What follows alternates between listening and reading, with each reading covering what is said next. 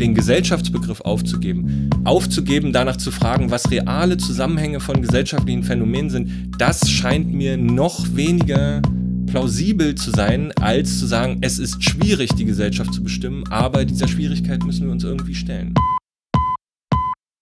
Here is the new Berlin. Hier ist das neue Berlin. Hallo und herzlich willkommen zur 44. Folge von Das neue Berlin. Letzte Woche haben wir uns über Repräsentation unterhalten und sind am Ende des Gesprächs auch so ein bisschen auf den Begriff der Solidarität gekommen. Praktischerweise gab es gerade im Theorieblock eine schöne Debattenreihe, in der sehr viele hochinteressante Beiträge zur Bestimmung des Begriffs der Solidarität und äh, die Aus Ausbuchstabierung dieses Begriffs im Hinblick auf verschiedene Politikfelder vorgenommen wurde. Einer der Texte, äh, die dabei publiziert wurden, hat mich besonders fasziniert. Es war ein recht klassischer Text, würde ich sagen, ein äh, ungewöhnlich, ja, ungebrochen marxistischer Text äh, von meinem ersten Leseeindruck her, der mir einerseits irgendwie ein wenig unzeitgemäß vorkam, andererseits aber vom äh, Stil her, von der, ja, von den apodiktischen Formulierungen auch irgendwie etwas fasziniert hat. Und äh, da habe ich mir natürlich gedacht, möchte ich gerne mal bei das neue Berlin mit dem Autor sprechen. Alexander Struve ist wissenschaftlicher Mitarbeiter an der Universität Duisburg-Essen am Institut für Politikwissenschaften, arbeitet dort an einer Dissertation über den Totalitätsbegriff und wir wollen heute mit ihm sprechen über Solidarität, aber auch über die sozusagen marxistische Option der Gesellschaftstheorie, die irgendwie ja immer noch im Raum steht. Alex, herzlich willkommen. Dankeschön. Ja, vielen Dank für die Einladung. Ich freue mich sehr, dass wir darüber sprechen können. Sehr gerne. Ja, hallo auch von mir. Ja, du hast ähm, einen äh, Beitrag im Theorieblog geschrieben, wie ich schon gesagt habe, mit dem Titel Was ist emanzipatorische Solidarität? Ähm, und hast dort, ja, jetzt habe ich schon gesagt, irgendwie eine marxistische Perspektive ein bisschen auf den äh, Solidaritätsbegriff geworfen. Ähm, am Anfang des Textes machst du erstmal so eine Art, ja, Krisendiagnose vielleicht, wie man eh immer gut in den Text einsteigt, eigentlich erstmal die Dinge liegen im Argen. Äh, vielleicht kann man auch von einer Art der Krise der Solidarität sprechen. Äh, vielleicht kannst du erstmal kurz sagen, ähm, wie du die ähm, ja, äh, Krise der Solidarität oder die gesellschaftliche Krisensituation gerade beschreiben würdest. Ähm, ja, das kann ich gerne tun. Also Du sagst es, ich habe mich da mit dem Solidaritätsbegriff beschäftigt und ähm, das wurde mir gewissermaßen herangetragen von der gesellschaftlichen Problemdiagnose, die andere Leute stellen. Also ich bin da ein bisschen mit aufgesprungen, ähm, halte natürlich den Solidaritätsbegriff für sehr wichtig, würde mich nicht damit beschäftigen, wenn ich es für Nonsens hielt. Aber ja, diese Krisendiagnose, da würde ich mich ein Stück weit von distanzieren ich habe das aufgegriffen, weil andere Leute das, glaube ich, so darstellen. Also mhm. das ist, es gibt, glaube ich, schon so eine Art Common Sense, auch in der wissenschaftlichen Literatur. Wir leben irgendwie in Krisenzeiten. Das macht sich auch ganz, lässt sich handfest irgendwie darstellen an so Wirtschafts- und Finanzkrisen, aber eben auch an Phänomenen politischer Regression, erstarkender Autoritarismus etc., Krise der liberalen Demokratie. All diese Schlagwörter spielen da irgendwie eine Rolle. Ähm, und ich glaube, dass einige Leute den Solidaritätsbegriff ein bisschen benutzen, um ihn als, naja, eine Art Gegenmittel oder ja, als etwas, dass man dieser Krisensituation, dieser gesellschaftlichen Krise entgegenhalten kann. Weil natürlich ein sehr augenfälliges Moment dieser Krise ist, weiß nicht, vielleicht kann man es so soziale Spaltung, zunehmende gesellschaftliche Ungleichheit oder so, was ja genau vielleicht zu solchen Phänomenen führt wie erstarkenden Populismen, autoritären Bewegungen oder so, die diese gesellschaftliche Ungleichheit irgendwie aufgreifen, thematisieren und aber auch, naja, regressiv aufgreifen, äh, um daraus naja, Kapital zu schlagen, daraus politischen Mehrwert, Nutzen irgendwie zu ziehen. Und da schien mir das eine gute Gelegenheit für, naja, sowas wie eine theoretische Intervention in die Debatte, um sich tatsächlich nochmal so ein bisschen zu erden und zu fragen, Moment mal, was ist denn eigentlich dieser Solidaritätsbegriff? Was wäre das emanzipatorische Versprechen daran? Also warum taugt es als so eine Art Gegenmittel gegen die Krise? Und ähm, was ist daran falsch an dieser Konzeption? Beziehungsweise was müsste man, wenn man es ernst meint, ähm, dabei in Betracht ziehen? Das Ergebnis, ja, habe ich versucht äh, kurz darzulegen in aller Schärfe. Ja. Ja, du ähm, beschreibst da ja so eine Art Polarisierung, vielleicht könnte man das sagen, zwischen zwei verschiedenen Typen äh, von Solidarität, beziehungsweise äh, du machst es erstmal nur auf der philosophischen Ebene, dass es da sozusagen zwei gängige Optionen gibt, aber man könnte es natürlich auch gleich äh, gesellschaftsdiagnostisch auch äh, empirisch behaupten, dass es ja so einen gewissen Grundsatzkonflikt ist, äh, gibt, ähm, wie äh, Solidarität konzipiert werden soll. Ähm, also sozusagen zwei Pole davon, wie ja, äh, wie zum Beispiel die Reichweite von Solidarität eigentlich sein sollte. Vielleicht kannst du das nochmal ein bisschen äh, erläutern. Ja, ja, absolut. Also ich habe erstmal versucht, eine eigene Arbeitsdefinition für diesen Solidaritätsbegriff irgendwie aufzustellen, was einfach dem Zweck dient, worüber reden wir, dann gebe ich eine Definition, dann können Leute mit mir darüber reden auf Grundlage dieser Definition. Ich habe versucht, Solidarität darzustellen als eine Form von kollektivem Handeln, was gewissermaßen auf einer gemeinsamen Identifikationsbasis beruht, und zwar eine Identifikation mit einem geteilten sozialen Kampf. Mhm. Der Kampfbegriff wirkt da sehr stark, ich bin auch ein bisschen unzufrieden damit, aber was mir daran wichtig war, ist, dass ich aus dieser vorläufigen Definition drei Ebenen oder Dimensionen dieses Solidaritätsbegriffs aufspannen. Und auf die hinzuweisen war mir wichtig, nämlich einerseits diese praktische Komponente. Ich würde sagen, Solidarität ist notwendigerweise Praxis und habe das formuliert als selbst da, wo sie nur eine Haltung ist, ist das eigentlich eine Haltung, die auf eine Praxis hinausläuft. Also Solidarität, die sich nicht praktisch zeigt in irgendeiner Form, würde ich da so ein bisschen ausklammern, womit ich jetzt sowas meine wie was nützt die Solidarität in Gedanken oder so, mhm. wenn man so mhm. daran gehen möchte. Und also zumindest äh, entspricht irgendwie de, das Bewusstsein der Solidarität irgendwie also es, es, hat irgendwie seinen Fluchtpunkt in der Praxis eigentlich logischerweise. Also ja, ich halte das auch für einen relativ unstrittigen Punkt. So, es ist jetzt gar nicht der, der Durchbruch oder was der mhm. Definition. Ich wollte es nur mal klarstellen, dass mhm. es mir da um ein praktisches und politisches Problem geht. Es ist sozusagen nicht nur ein theoretischer Begriffsstreit oder philosophisches, schöngeistiges, man kann es drehen und wenden, wie man möchte, sondern es zielt auf eine praktische Frage, die ganz real auch gestellt wird. Das herauszustellen war mir erstmal der wichtigste Punkt.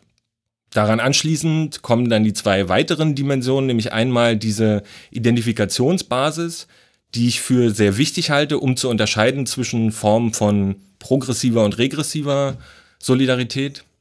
Ähm, und dann die dritte Dimension wäre sowas wie ein normativer Bezugsrahmen, die Möglichkeit, ähm, eine Kritik oder eine Empörung über einen bestimmten gesellschaftlichen Missstand zu verallgemeinern. So zum Beispiel in Bezug auf Fragen der Gleichheit.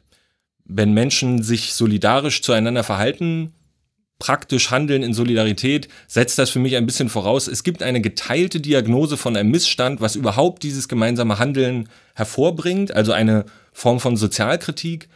Und diese Sozialkritik muss bis zu einem gewissen Grad verallgemeinerbar sein. Also ich kann nicht nur sagen, ja, äh, dem und dem geht's schlecht und mir geht's sozusagen auch schlecht. Und das ist nur dieses partikulare Problem, sondern es braucht irgendwie diesen Bezugspunkt zu, in Hinblick auf den Wert der Gleichheit oder der Freiheit, ist das ein Missstand, den ich teile und deswegen verhalte ich mich solidarisch mit Person, Gruppe, Subjekt XY. Ja, das war so ein bisschen die Definition und die habe ich gegeben, um darauf folgendes Argument gewissermaßen aufzubauen, ähm, wenn wir uns fragen, was progressive oder regressive Solidaritäten sein können, dann entscheidet sich das, glaube ich, anhand dieser Identifikationsbasis. Also ganz real der Frage, auf welcher Grundlage identifizieren sich Menschen eigentlich mit diesem gemeinsamen Kampf? Und ich würde sagen, gemeinhin wird diese Frage tatsächlich beantwortet in Hinblick auf diese normative geteilte Grundlage, dass man eben, und dann lässt sich genau eine klassische Unterscheidung zwischen rechts-links treffen in Hinblick auf den Wert der Gleichheit. Gehen wir davon aus, dass Menschen grundsätzlich gleich sind, dann identifizieren wir uns auf der Grundlage von meinetwegen einem universellen, abstrakten Humanismus oder einem Gleichheitsgebot. Qua Menschheit sind wir alle sozusagen gleich an Freiheit und was man da noch hinzudichten kann. Oder aber ich identifiziere mich auf der Grundlage von einer ganz substanziellen Identität, meinetwegen im völkischen Populismus als, ja, wir als Deutsche stehen sozusagen gegen die Bedrohung von außen zusammen und ja, teilen einen gemeinsamen Kampf oder so, was eine klare regressive Form von Solidarität ist, die gesellschaftlich virulent gerade ist. Also auch in der Soziologie spricht man von so exklusiven Solidaritäten. Es gibt so diese in-Group, Out-Group-Distinction ist so ein Schlagwort, wo tatsächlich diese Gruppenbildung und auch über eine Solidarität, ein irgendwie Gleichheitsempfinden, äh, Gruppenbildung stattfindet, die aber hochgradig exklusiv ist und an dieser Exklusivität sich tatsächlich auch festmacht. Also da muss es dann das Gegenüber geben, das sozusagen nicht gleich ist, das abgewertet wird, wie auch immer, damit diese Gruppensolidarität zustande kommt. Und das, ja, halte ich aus theoretischen wie praktischen Gründen für regressive Formen von Solidarität, die es im besten Fall zu vermeiden, mindestens aber zu kritisieren gilt. Daraufhin dann eben die Frage gestellt, was wäre denn eine Solidaritätskonzeption, die, naja, gewissermaßen diesen Fallstrick der Regression irgendwie umgehen kann? Das war ja dann die große Frage. Genau, aber äh, das, äh, es ist ja nicht nur der Fallstrick der Regression in deiner Interpretation, sondern es ist auch irgendwie der Fallstrick eines äh, liberalen Universalismus, der qua Menschheitszugehörigkeit Solidarität stiften will. Also ja. eine Art kosmopolitische Position, vielleicht könnte man auch sagen, äh, in bestimmten Kontexten zumindest. Ähm, oder einfach, ja, wie du schon sagst, es, sagtest, Humanismus äh, in einer bestimmten Ausprägung, Menschenrechtsdiskurs in einer bestimmten Ausprägung, äh, wird das sehr genau treffen. Da siehst du ja auch Probleme. Wie, wie, wie, wie würdest du das analysieren? Na, ich habe versucht, also ja, du hast recht, ich sehe da Probleme. Ähm, ich äh, habe versucht, das ein bisschen darzustellen als eine Dilemmasituation oder eine Patt-Situation, in der man sich da befindet. Weil ich glaube, dass das nicht nur meine Position ist, so exklusive Solidaritäten oder exklusive Gruppenbildung als regressiv darzustellen oder als problematisch, gerade wegen ihres äh, Ausschlusscharakters, sondern das ist, glaube ich, so ein bisschen geteilter liberaler Common Sense, dass das sozusagen eigentlich gar nicht so gut ist. Die Alternative, die man dazu zur Verfügung zu haben scheint, ist genau dieser Bezug auf einen abstrakten Universalismus, nämlich ja, in der liberalen Gesellschaft sind alle formal gleich an Rechten äh, und ja, sind formal gleich, auch an Rechten. Ähm, und dieser Bezugspunkt scheint sozusagen das einzige Gegenmittel zu sein, was man dem entgegensetzen kann. Zu sagen, nein, deine identitäre Positionierung ist falsch, weil eigentlich sind ja alle Menschen gleich. Das ist insofern problematisch. Ich, also, ich will mich jetzt nicht als ähm, Liberalismuskritiker oder so aufspielen im Sinne von, ach, das ist ja alles nur Lug und Trug und die, das ist sozusagen genau Teil dieser Dynamik. Das wird dann einer liberalen Gesellschaft vorgeworfen. Das sei eigentlich nur ein falscher, eine Lüge, ein Schleier, die irgendwie verdecken soll, dass doch korrupte Machteliten dann doch das Ganze regeln. Ähm, und da drehen sich dann die Argumente im Kreis. Und das meine ich mit so einem Dualismus. Einerseits dieser abstrakte Universalismus, der das ein, die, die einzige Alternative darzustellen scheint gegen die regressive Gruppenbildung oder Kollektivbildung. Und ich glaube, innerhalb dieses Dilemmas kriegt man das Problem nicht gelöst, aber auch nicht mal richtig in den Blick genommen. Und das war für mich eigentlich der Ansatzpunkt zu sagen, Moment mal, an dieser Alternative muss selbst schon etwas falsch sein. Also wenn ich mich in diesem Dilemma befinde, kann ich mich immer nur in die eine oder andere Richtung positionieren und reproduziere dadurch die Widersprüche, die dadurch entstehen. Weil gucken wir faktisch, real in die Gesellschaft hinein, dann ist es keine gleiche Gesellschaft. Also wir leben in einer Gesellschaft, die hochgradig von Ungleichheiten geprägt ist weswegen die Aussage, aber wir sind ja alle gleich als Menschen, tatsächlich eine Idee bleibt. Es bleibt eine abstrakte Setzung, die gegen diese gesellschaftliche Realität irgendwie angebracht werden muss. Und ich will mich nicht zu sehr in diese Richtung versteigen, aber es liegt ein Wahrheitsmoment in dem regressiven Aufbegehren auch gegen diese liberale, abstrakte Idee. Also wenn jemand sagt, aber ich bin ja tatsächlich nicht gleich in dieser Gesellschaft behandelt, dann ist das erstmal was, was sich mindestens empirisch irgendwie belegen lässt. So. Ähm, Weswegen ich jetzt nicht sagen will, und deswegen hat das rechte Aufbegehren äh, seine, also ist das gut oder so, überhaupt nicht. Aber innerhalb dieser Dilemma-Logik verstärken sich diese Positionen irgendwie gegenseitig.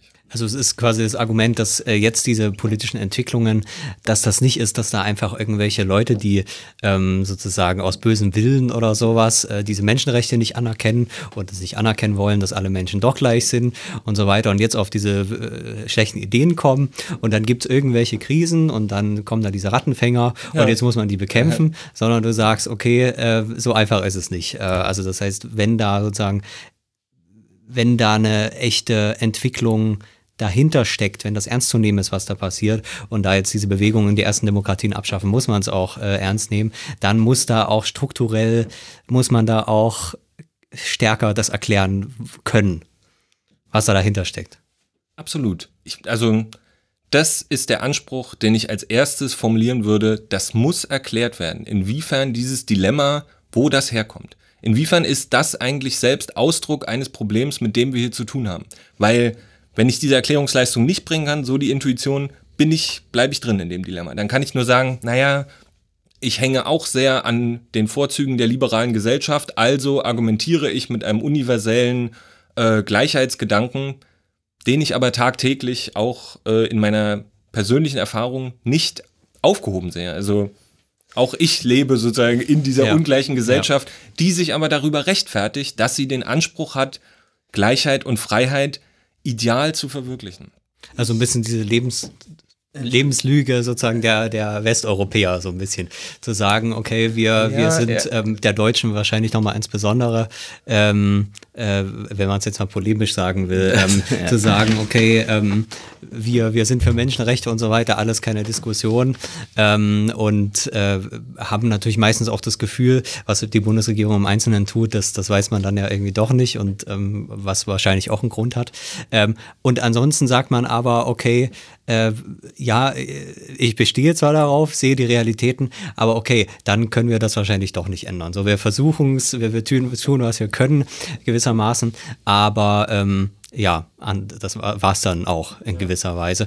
Gleichzeitig eben wissend, dass das kommt vielleicht auch dazu, so ein bisschen dieses schlechte Gewissen zu wissen, okay, wir leben natürlich auf Kosten ähm, ähm, ähm, ähm des Restes der Welt.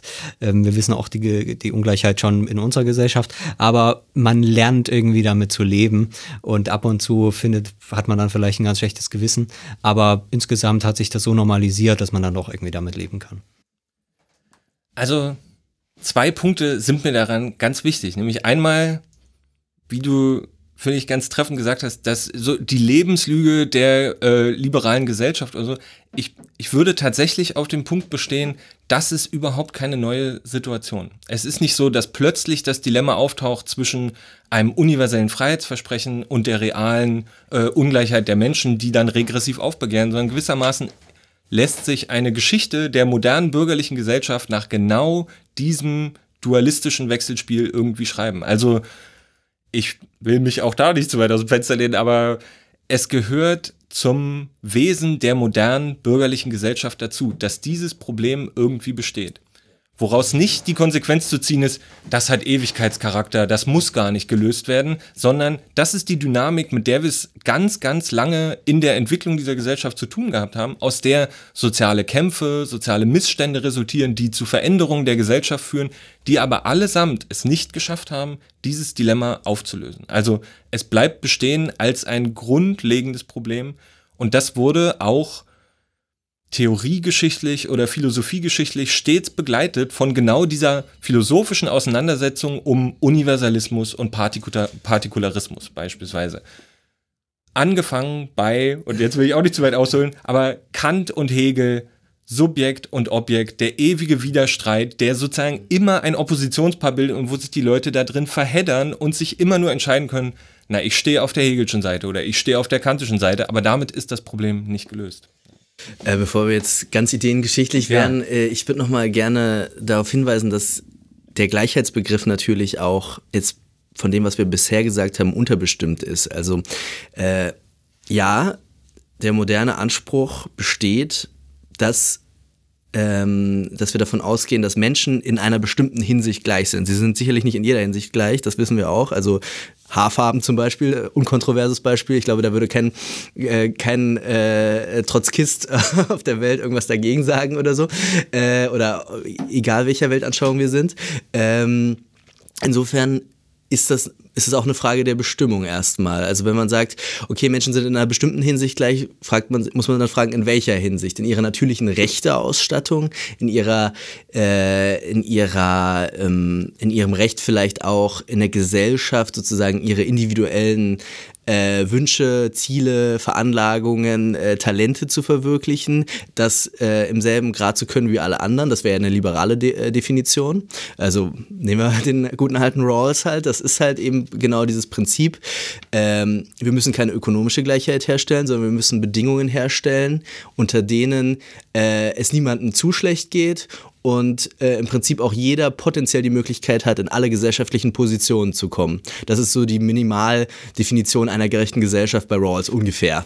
Ähm, das wäre ja eine, eine, eine, ein gesellschaftlicher normativer Anspruch, der ganz anders zu verwirklichen wäre, als wenn wir sagen würden, äh, wir müssten eine große ökonomische Gleichheit beispielsweise verwirklichen äh, zwischen den Menschen, global oder national, wie auch immer man das sieht. Und einen Gedanken, bevor wir dazu äh, was sagen, noch würde ich noch hinzufügen. Interessanterweise würde ich sogar sagen, ähm, der Anspruch der, der völkischen Solidarität ist eigentlich in irgendeiner Hinsicht auch abstrakt, weil auch die Gleichheit der Volksgemeinschaft muss irgendwie ähm, ja, gedanklich hergestellt werden. Und da auch da ist es schwer, äh, genau diese, diese, diese Essenz sozusagen der völkischen Zugehörigkeit zu bestimmen eigentlich. Also es gab ja natürlich die genetischen Versuche, äh, das ist so die schlimmst denkbare Variante. Und die, äh, aber die Rechten haben eigentlich im Prinzip bis heute ein Problem wie dieser ähm, ja, quasi diese völkische Essenz zu definieren wäre über Kultur irgendwie, das wird sehr schwurbelig, über Sprache, das ist äh, nicht trennscharf genug. Also da haben wir auch ganz starke Probleme. Das bedeutet, was ich sagen will, Gleichheit, Gleichheitsansprüche sind fast unhintergehbar irgendwie abstrakt und wir müssten genau bestimmen, was Gleichheit eigentlich, in welcher Hinsicht die gemeint ist, nicht wahr? Ähm, absolut. Ich will nur trotzdem, also kurz zu diesem rechten Beispiel, weil ähm, ich glaube, diese alte Trennlinie zwischen links und rechts entlang des Gleichheitsbegriffs. So sind Menschen gleich? Ja, es bedeutet links. Sind Menschen ungleich? Gehe ich davon aus, ist das eine rechte Position? Ähm, also diese rechten Ideologien, wie auch immer wir die jetzt begrifflich fassen wollen, ne, die würde ich sagen, gehen ganz stark von einem Ungleich, also von einem universellen Ungleichheitsanspruch der Menschen aus. Das weswegen sie sich bestimmte Probleme auch nicht einkaufen. Also in der äußersten Konsequenz, meinetwegen der faschistischen Herrschaft, bedeutet dann die Gleichmacherei oder so tatsächlich per Dekret, Verordnung in der totalitären Gesellschaft, das ist jetzt die Ordnung, in der wir leben. Und da gibt es quasi kein Universalitätsproblem mehr, weil das hat sich Kraft Autorität gelöst. So.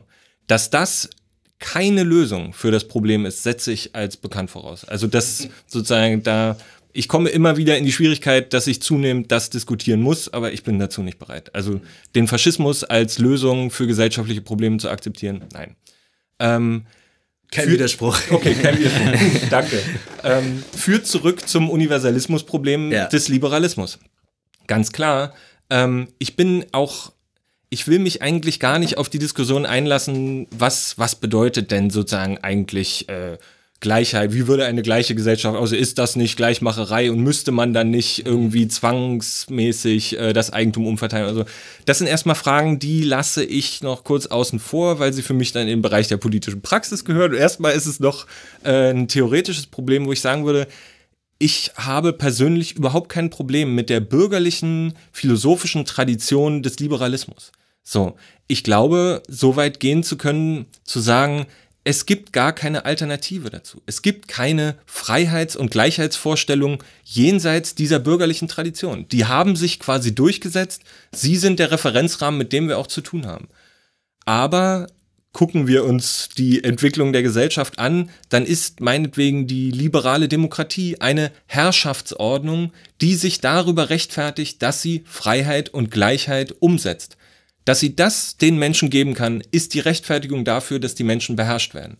Das heißt, der normative Anspruch auf Freiheit und Gleichheit ist in dieser Gesellschaft verankert. Das bin nicht ich, der von außen kommen muss und sagen muss, also ich hätte eigentlich lieber eine Gesellschaft, in der alle ökonomisch gleich sind und äh, es gibt kein Geld oder was auch immer, sondern diese normativen Ansprüche, an denen man das messen kann, liegen in der Konzeption selber. Und genau so wurde das, glaube ich, auch verhandelt. Also niemand kam ja von außen in die liberale Gesellschaft und hat gesagt, also eigentliche Freiheit würde ja das und das bedeuten, sondern diese Ansprüche liegen in der Herrschaftsordnung selbst begründet und damit muss sie irgendwie umgehen.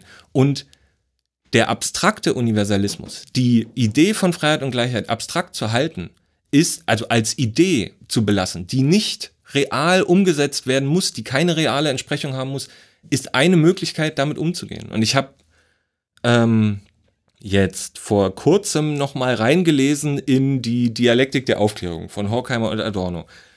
Ich will eigentlich gar nicht lange über das Buch sprechen, kann man, aber muss nicht sein. Ähm, da gibt es aber in dem Aufsatz zu ähm, den Elementen des Antisemitismus, ist direkt gleich der Aufschlag, ähm, der Antisemitismus sei sozusagen die Schicksalsfrage der Gesellschaft. Und jetzt gibt es zwei Thesen, damit umzugehen.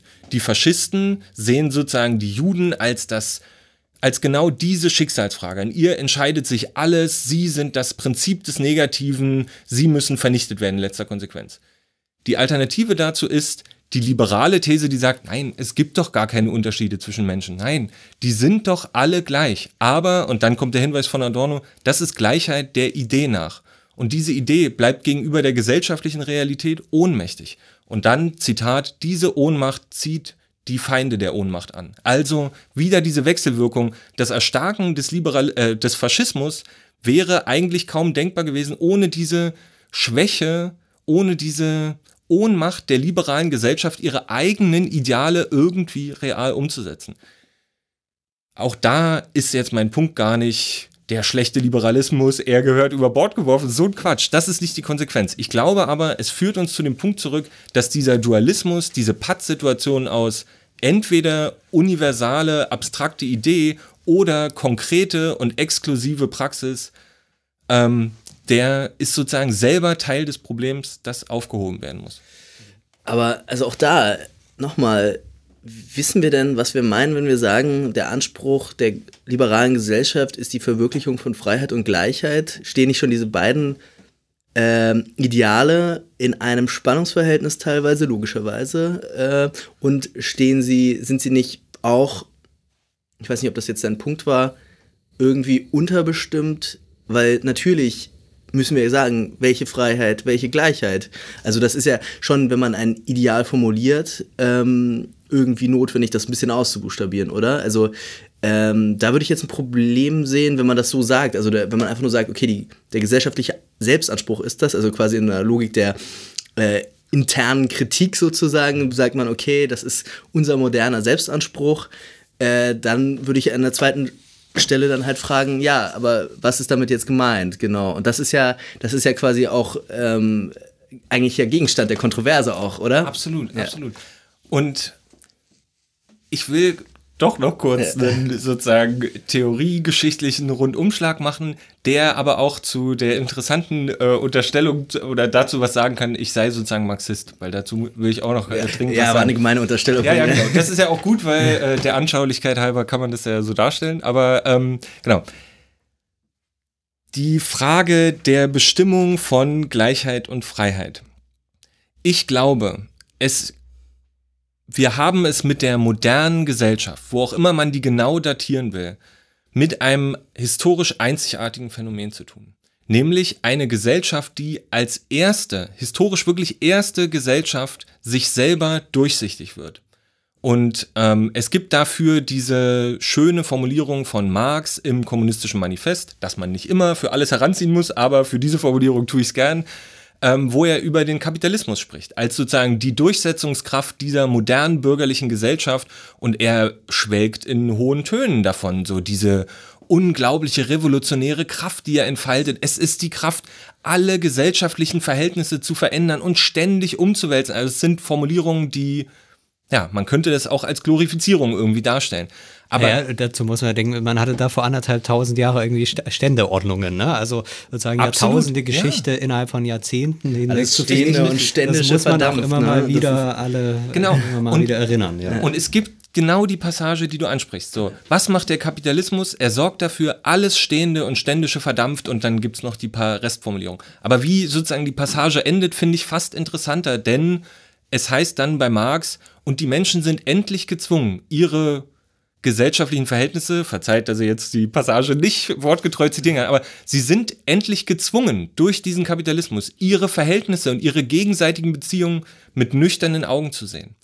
Das bedeutet für mich übersetzt, diese Gesellschaft, die da entsteht, ist die erste Gesellschaft, die versteht, das, was für uns Gesellschaft bedeutet, ist menschengemacht. Es ist eine, also ein neuer Grad an Historizitätsbewusstsein. So wie wir leben, haben wir selbst eingerichtet. Und überhaupt erst dieser Gedanke rechtfertigt die Frage, wie soll denn die Gesellschaft eingerichtet sein? Und die Antwort lautet erstmal abstrakt, freiheitlich und gleichheitlich. Und nur weil es diese Aussicht auf das Potenzial gibt, dass Menschen tatsächlich frei leben können, entsteht diese Kontroverse, aber was bedeutet Freiheit? Es ist ein ganz spezifisch modernes Problem, weil in der Ständeordnung, in der göttlichen Ordnung stellt sich diese Frage nicht. Menschen sind, was sie sind, sie stehen an der Stelle, wo sie sind, das hat alles seine Ordnung und seine Richtigkeit. Wir können dagegen nichts tun, außer uns in religiöse Vorstellungen von einem Leben jenseits irgendwie äh, flüchten, aber an der realen Gesellschaft können wir nichts ändern. Das ändert sich in der Moderne und bringt überhaupt erst das Problem auf, dass Leute sagen, Moment mal, der Anspruch von Freiheit ist nicht verwirklicht, wenn ich sieben Tage die Woche für zwölf Stunden arbeiten gehen muss und davon es nicht mal schaffe, irgendwie zu überleben. Überspitzt dargestellt. Aber darin sehe ich eine Möglichkeit oder überhaupt erst einen Horizont von Erkenntnisfähigkeit, den ich mit marxistischer Theorie verbinde, die genau diesen Anspruch für mich irgendwie aufgreift. Die Gesellschaft, die historisch hergestellt wird, muss auch als historisches Konstrukt verstanden werden, denn nur so haben wir die Möglichkeit, immer wieder darauf hinzuweisen, das ist keine Naturnotwendigkeit, das ist keine göttliche Ordnung, sondern dass hier Freiheit und Gleichheit nicht verwirklicht sind, ist ein menschliches Problem, ein historisches Problem, das geändert werden kann. Wie diese Änderung dann aussieht, da drücke ich mich auch vor, zu sagen, naja, denn die freiheitliche Gesellschaft ist ja ganz klar, wenn alles so und so eingerichtet ist. Das muss ja selbst Ergebnis einer historischen, sozial-kämpferischen Auseinandersetzung sein, die sich wirklich, wirklich schwer ähm, theoretisch vorwegnehmen lässt. Und da, wo man es versucht hat, sind auch schlimme Sachen sozusagen entstanden. Also es hat seinen Grund, da ein Stück zurückzutreten und zu sagen, ich kann die Praxis und die Ergebnisse dieser Aushandlung noch nicht vorwegnehmen. Hm. Also es ist quasi eigentlich eher erstmal eine Intervention, äh, zu sagen, diese, äh, diese ähm, Alternativlosigkeit, wie sie ja bekannt geworden ist, die so insbesondere natürlich in Deutschland, das ist ja in anderen Ländern, auch in der EU alles schon ein bisschen anders, so dieses Selbstverständnis, aber dieses Gefühl von am Ende des Tages lassen sich eigentlich die Dinge nicht ändern. Es gibt sozusagen bestimmte Strukturen, ähm, da können wir sogar auch reden und das alles schlimm finden. Aber sind wir mal ehrlich, wir haben uns damit abgefunden, so ungefähr, dass sich viele Dinge eben irgendwie doch äh, nicht mehr ändern würden. Man hat so eine Formulierung in der, in der Klimadiskussion, dass man sich eigentlich besser vorstellen kann, dass die gesamte Gesellschaft jetzt eigentlich gegen die Wand fährt und ähm, es was auch immer für eine Art von Apokalypse gibt, ähm, kann man sich viel, viel besser vorstellen, als dass es irgendwie abwendbar wäre. Und gegen so eine. Ähm, eher das Ende der Welt als das Ende des Kapitalismus ist der Genau, das ist Spruch, dann, ne? genau. Ähm, ähm, also das ist, das ist natürlich ähm, interessant äh, in gewisser Weise, dass da die Gesellschaft sich so eingeschossen hat auf ihre Alternativlosigkeit in gewisser Weise und irgendwie damit auch jetzt äh, wie so ein bisschen wie die Titanic da irgendwie auch lebt. Äh, und jetzt ist die Frage, sozusagen haben wir uns sozusagen nicht zu sehr schon da eingerichtet und genießen das jetzt so ein bisschen, so diesen Weltuntergang äh, zu sehen. Bei uns geht es ja vor allem noch gut, das ist ja in anderen Ländern die Frage ganz anders. Oder machen wir jetzt mal ehrlich, ähm, wie können wir uns da selber rausschälen, so ein bisschen aus, aus diesem Problem? Ähm, ja, ich, ich teile diese Problemdiagnose. Ja. Es ist, ähm, ich meine, ja, wir stehen vor verschiedenen apokalyptischen Szenarien, ob man die sozusagen jetzt alarmistisch mitgeht oder ob man da irgendwie sich zurücklehnt und sagt, na ja, das gab es ja schon immer oder wie auch. Also das sei für mich erstmal dahingestellt. Ja, ja. Aber das ja. Problem besteht, wenn ich diesen kritischen Anspruch, der ein Kind der Moderne ist, ernst nehme, dass es sozusagen Kraft der Durchsichtigkeit der Gesellschaft möglich ist, darauf zu bestehen, dass sie anders eingerichtet werden kann, dann, ähm, also diesen Anspruch in die Jetztzeit übertragen würde, es bedeutet, das muss geklärt werden. Ja. Es muss geklärt werden, was für eine Gesellschaft das ist, in der diese Probleme auftauchen und es muss geklärt werden, warum genau diese Probleme auftauchen, denn so die Intuition, die historisch sich auch irgendwie als berechtigt erwiesen hat, wenn wir das nicht machen können, wenn wir das nicht verstehen, dann laufen wir Gefahr, die Probleme, die wir bekämpfen wollen, zu reproduzieren. Und das ist gewissermaßen die Erfahrung von fast allen sozialen Kämpfen, die die letzten Jahrhunderte gezeitigt haben. Die Menschen begehren auf gegen Missstände und sie kommen in einen naja, Widerspruch werden sozusagen in gesellschaftliche Widersprüche verwickelt, die letzten Endes dazu führen, dass es emanzipatorische Errungenschaften gibt, aber zum Preis des Fortbestands des Systems, das in erster Linie diese Probleme erst erzeugt hat. Und das ist, wenn man mich jetzt fragen würde, äh, warum beschäftigst du dich mit marxistischer Theorie, würde ich sagen, das ist der Ursprungsgedanke marxistischer Theorie, zu sagen, das muss aufgehoben werden, theoretisch. Wir müssen diese Gesellschaft als Ganzes verstehen, um zu verhindern, dass wir unwillentlich an ihrer Reproduktion mitarbeiten, weil der Verdacht liegt nahe, dass in diesem gesellschaftlichen Gesamtzusammenhang der Ursprung von sehr vielen Problemen liegt. Das setzt natürlich voraus, dass alle Probleme letzten Endes aus einem Guss sind, nicht wahr? Also man müsste dann eben tatsächlich, wie du das ja tust, eben den einen Strukturzusammenhang aller repressiven Elemente moderner Gesellschaft unterstellen. Das kann man, das ist auch nicht grundsätzlich unplausibel, aber man könnte ja auch im Gegenteil sagen, nein, die Moderne selbst ist in ihren repressiven Elementen auch partikular oder kann, hat, zerfällt in, in, in Bestandteile, die nicht alle miteinander in fast kausaler äh, Art zusammenhängen. Also das wäre ja jetzt gesellschaftstheoretisch auch gar nicht, gar nicht äh, so unpopulär teilweise sowas zu sagen.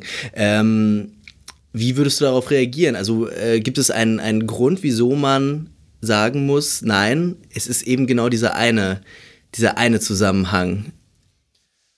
Ja, das ähm, zu meiner Verteidigung muss ich sagen, das ist wirklich, wirklich super schwierig. Das Schwierige daran ist in allererster Linie die äh, Missverständnisse auch erstmal zu klären, die genau damit zusammenhängen. Denn der Hinweis auf den gesellschaftlichen Gesamtzusammenhang als Analyseobjekt natürlich weckt tausend Assoziationen und die meisten davon sind negativ. Denn es gibt ja real eine Theorietradition, die sich diesem Anspruch gestellt hat, namentlich die marxistische Theorie, die schreckliche Blüten getrieben hat. Also auch nicht nur, ich will jetzt gar nicht von politischen Konsequenzen reden, sondern wirklich von theoretischen Modellen, vor denen man steht und sagt, was soll das? Das ist wirklich der Einfachheit des Denkens irgendwie geschuldet, dass da schematisch am Reißbrett Entwürfe gemacht werden, wie ein Basisüberbaumodell oder so die Gesellschaft erklären kann, sodass wir jedes beliebige Phänomen nehmen können und sagen können, ja, das ist halt Kapital.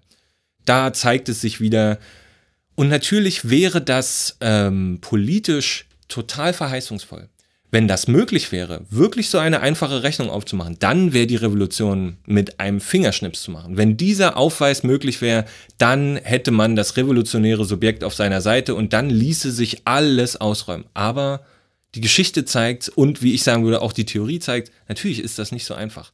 Und der Anspruch, ähm, die Totalität der Gesellschaft zum Selbstzweck zu bestimmen, ist selbst so eine abstrakte und falsche Vorstellung. Sie verfällt sozusagen genau wieder in das, in den Dualismus, von dem ich versucht habe zu sprechen, entweder man hat, also man nimmt eine abstrakte Setzung, die man der Gesellschaft überfropft, um sie damit erklären zu wollen. Das hat aber mit der Realität in den, nee, in jedem Fall nichts zu tun. So, die Gesellschaft auf den Begriff bringen zu wollen, so ehrenwert der Erkenntnisanspruch ist, führt in diesem Abstraktionsgrad vollkommen in die Irre. Und der größte Stichwortgeber dafür ist natürlich Hegel, der das sozusagen gemacht hat als, naja, die bürgerliche Gesellschaft ist zusammengehalten durch den Begriff der Freiheit. Und dann geht er durch alle gesellschaftlichen Bestimmungen und nennt sie Freiheit.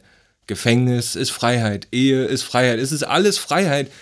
Was zur Hölle ist damit gewonnen? Nichts. Und es gibt sozusagen auch im Marxismus eben die Auseinandersetzung, die an der Totalität festhält, namentlich äh, am stärksten Lukács, der Hegel-Marxist war und genau das versucht hat, wir brauchen nur einen besseren abstrakten Begriff, der noch mehr Phänomene fasst, weil dann können wir die Gesellschaft begreifen und dann, haha, lässt sich Revolution machen. Es ist vollkommen berechtigt, sich dagegen zu stellen und zu sagen, das hat mit der gesellschaftlichen Realität nichts zu tun und das ist aus vielerlei Gründen falsch. Aber, das ist der Hinweis, der mir sehr wichtig ist, diese Kritiken und diese Einwände dagegen sind selbst in der marxistischen Theorie aufgehoben. Die Leute wissen, die diese Theorie machen, wissen selbst darum, dass das der Weg zur dunklen Seite der Macht ist, um blöd zu sprechen. Und sie versuchen diese Probleme aufzuheben, sie versuchen damit umzugehen, um trotzdem an einer, naja, historisch aktuellen und konkreten Analyse der Gesellschaft festzuhalten, weil ich verstehe, dass das begründungsbedürftig erscheint, aber der Umkehrschluss scheint mir noch begründungsbedürftiger. Den Gesellschaftsbegriff aufzugeben, aufzugeben, danach zu fragen, was reale Zusammenhänge von gesellschaftlichen Phänomenen sind, das scheint mir noch weniger plausibel zu sein, als zu sagen, es ist schwierig, die Gesellschaft zu bestimmen, aber dieser Schwierigkeit müssen wir uns irgendwie stellen. Und na gut, das wäre ja nicht gesagt, wenn ich sage, die, die Gesellschaft muss aus verschiedenen Logiken heraus bestimmt werden. Und vielleicht haben wir dann auch ein relativ umfassendes Bild. Aber also das würde ich jetzt bestreiten, dass man, dass man sozusagen die, die Analyse der Gesellschaft aufgibt, weil man den, weil man aufgibt, von einem bestimmenden Strukturmoment zu sprechen, oder? Ich würde sagen, das ist überhaupt die große Frage, die für mich damit verbunden ist. Wie kann man denn Gesellschaft begreifen? Und eine sehr plausible und zu weiten Teilen akzeptierte, wenn nicht sogar die Mainstream-Position ist eben, naja, wir können Gesellschaft begreifen als Wechselphänomen, also irgendwie wechselseitiger Einfluss verschiedener Sphären oder Systeme, wie auch immer man das nennen will, die irgendwie Einfluss aufeinander haben, aber im Ganzen sind sie erstmal nicht mehr als ihre konkrete Erscheinung. Und dahinter steckt, wenn ich es blöd zuspitzen möchte, ein Gedanke von Zufall. Also von Kontingenz als sozusagen letzter Ausgangspunkt. Wir können gar nicht bestimmen, was der Ursprung oder die Gemeinsamkeit dieser Dinge ist. Ähm, deswegen lässt man von dem Vorhaben irgendwie ab. Das ist natürlich ein Stück weit eine Karikatur. Genauso wie es eine Karikatur ist zu sagen, wir müssen die Gesellschaft auf ein bestimmendes Strukturprinzip runterbrechen. Wir müssen erkennen, was das eine Moment ist, das sich in allen gesellschaftlichen Phänomenen ausprägt diesen Anspruch vertritt ja hoffentlich niemand. Also ich zumindest nicht. Aber ich würde zu einem gewissen Grad stark machen, während es vielleicht äh, zu anderen Zeitpunkten ganz, ganz plausibel erschien, die Gesellschaft als nicht zusammenhängend wahrzunehmen. Meinetwegen in den 60er oder 70er Jahren, wo ja genau diese Theoriemomente aufkommen, ja. wo es ganz plausibel ist zu sagen, es gibt keine revolutionäre Bewegung, wir haben soziale Bewegungen, wir haben unterschiedliche Problemlagen, die sich artikulieren, mhm. die hängen irgendwie zusammen, aber in erster Linie müssen sie auf ihre Partikularität irgendwie beharren. Während das vielleicht so war, ich würde da mitgehen, erscheint mir heute die Situation zu sein, es zeigt sich ein Zusammenhang, der sich mit einer gewissen Brutalität und Härte durchsetzt. Also, dass die gleichzeitige Existenz einer Wirtschafts- und Finanzkrise, einer, einem Erstarken, globalen Erstarken von autoritären Bewegungen, einer zunehmenden sozialen Verschlechterung für breite Kreise irgendwie der Gesellschaft, dass diese Phänomene so verdichtet auftreten, scheint mir nicht ein Hinweis darauf zu sein, dass sie nicht miteinander zusammenhängen, sondern eher, dass es da einen Zusammenhang gibt, den wir nicht in den Blick bekommen können. Und das halte ich für ein großes theoretisches Problem. Auch da würde ich jetzt sagen, zu sagen, es gibt den einen Gesamtzusammenhang nicht, bedeutet auch nicht, es gibt keine Zusammenhänge. Ja, ja absolut. Würde ich, würde ich sagen, also für mein, mein Schlagwort oder wie ich das auf den Punkt bringen würde, ich würde sagen, Holismus ohne Totalität irgendwie. Also du kannst nicht Elemente isoliert bestimmen, aber du kannst, du musst sie nicht bestimmen im Prinzip in Bezug auf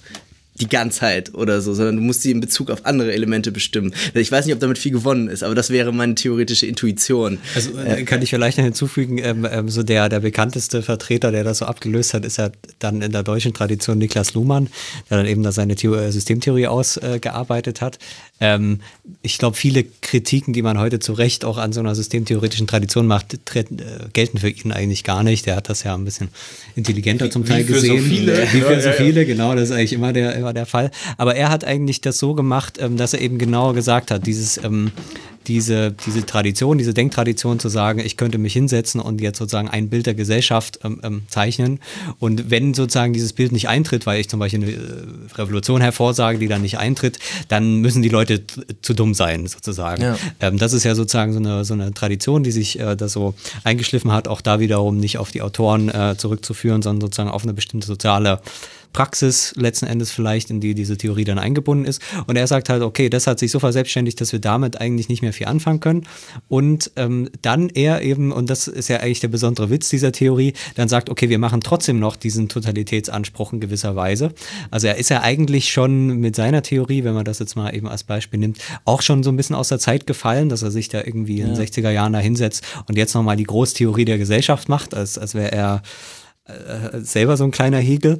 Ähm, aber er sagt halt, okay, wir können das nicht mehr so machen wie zu Hegels Zeiten, sondern, ähm, äh, und das ist dann so ein bisschen sein Trick, äh, ja, okay, ich mache zwar den Gesamtentwurf noch, aber der ist selbst paradox. Das heißt, dass ich sozusagen diese Totalität der Gesellschaft behaupte, das ist schon eigentlich eine Selektion. Ähm, so, und das ist sozusagen mhm. dann diese Paradoxierung, die sich ja durch seine gesamte äh, Theorie zieht. Ich finde die deswegen eigentlich ganz ähm, nach wie vor eigentlich ganz überzeugend, weil es natürlich einmal erkenntnistheoretisch ähm, sozusagen redlich ist, das zu sagen. ähm, ähm, aber gleichzeitig man sagt, okay, ich kann aber trotzdem nicht den, Auf, äh, den, den, den, den Anspruch aufgeben, die gesamte Gesellschaft in den Blick zu bekommen. Ja. Das heißt, gleichzeitig wissen, dass ich das nicht machen kann, muss ich, wenn ich sozusagen irgendwie sowas wie intellektuell handlungsfähig bleiben will, muss ich trotzdem noch diesen Anspruch machen. Ja. Ähm, und dann, wie gesagt, das ist dann irgendwie seine kognitive oder seine, seine theoretische Form, um das dann trotzdem irgendwie alles wissenschaftlich quasi abzusichern, dass diese Aussage auch eben wissenschaftlich plausibel ist. Aber wie gesagt, der Anspruch ist da und so kann er sozusagen dieses eigentlich unzeitgemäße äh, Projekt irgendwie noch machen. Und warum ich das jetzt eigentlich alles gesagt hat, äh, ähm, ähm, wäre eigentlich die Frage, ob das nicht eher schon, also so geht's mir manchmal, sozusagen in so einer neueren marxistischen ähm, Ecke und auch der systemtheoretischen Ecke eigentlich auf ein ähnliches Ergebnis hinausläuft, nämlich zu sagen, diese Praxis der Theorie, dass man eben sagt, man macht das nicht mehr so wie, wie das äh, äh berühmterweise da äh, äh, Margaret Thatcher gemacht hat, die gesagt hat, es gibt eigentlich gar keine Gesellschaft ja, mehr. Genau. Also so eine Art von Gesellschaft, die wirklich ihre Existenz äh, geleugnet hat inzwischen und dann sich im Wesentlichen damit beschäftigt, was in irgendwelchen Gehirnen los ist und, und, und äh, so. Also das sind ja alles, da findet man ja für alles Erklärungen. Äh, und jetzt aber wieder ernsthaft zu sagen, okay, wir müssen wieder eine Praxis von Theorie entwickeln, die halt sagt, okay, das sind halt nicht irgendwelche Menschen und das sind nicht irgendwelche Gehirne oder was auch immer, sondern hier geht es wirklich um Sozialstruktur. Ähm, erstmal sozusagen als ein ganz basic, äh, äh, so wie auch immer man das dann im Einzelfall diese Sozialstruktur macht. Ja. Ähm, und das ich finde, glaube ich, gleichheitlicher. Das ist sozusagen eher der politische oder so eine Art, so eine Politizität von Theorie, die erstmal vielleicht ähm, so, auf die man sich relativ weit einigen kann. Äh, mhm. Ist das insoweit plausibel? Also ich, ich verstehe den ähm, Einwand total, dass es ja ähm, eigentlich Theorieangebote gibt, denen man unterstellen könnte, die erfüllen ja den Anspruch von, naja, einem Blick aufs gesellschaftliche Ganze oder so da würde ich gerne noch einen kurzen Umweg gehen zur Erklärung meiner Position, weil ähm, ich hatte ja schon angedeutet, die Hauptaufgabe besteht darin, gewisse Missverständnisse auszuräumen. Das erste große Missverständnis, was mir immer begegnet, wenn ich über Totalität versuche zu sprechen, ist die Annahme, Totalität sei irgendwie an sich wertvoll oder als sei das schon die Lösung für irgendein Problem. Als wäre sozusagen mit einer Perspektive auf die Totalität das Problem von Gesellschaftstheorie gelöst und dann müssten wir sozusagen nur noch schematisch die Analyse durchführen und dann ähm, hätten wir das tolle Ergebnis. Ich glaube das überhaupt nicht. Und ich halte auch den Totalitätsbegriff für hochgradig problematisch und spannungsvoll. Ich versuche aber, mich damit auseinanderzusetzen, aus dem Grund, weil ich glaube, da dieser Begriff ermöglicht überhaupt erst eine Auseinandersetzung, die ohne ihn verschüttet bleibt. Weil wenn man sich, wenn man wieder in die Tradition der Gesellschaftstheorie irgendwie guckt, dann gab es, also ist der Totalitätsbegriff natürlich eine Anleihe aus der idealistischen Philosophie. Also ganz stark bei Hegel, Gesellschaft muss holistisch begriffen werden als Totalität. Das sind, wie ich versucht hatte auch schon zu sagen, abstrakte Vorannahmen, die man trifft. Und wenn man auf diesem Level bleibt, dann muss man so eine Diskussion führen wie, welche Vorteile hat es, die Gesellschaft so abstrakt zu begreifen, welche Nachteile hat es, sie so zu begreifen, überwiegen nicht die Vorteile der einen gegen die andere Seite. Und wieder ist man eigentlich in einer abstrakten Diskussion über den Gegenstand Gesellschaft. Ich glaube, das war damit nie gemeint.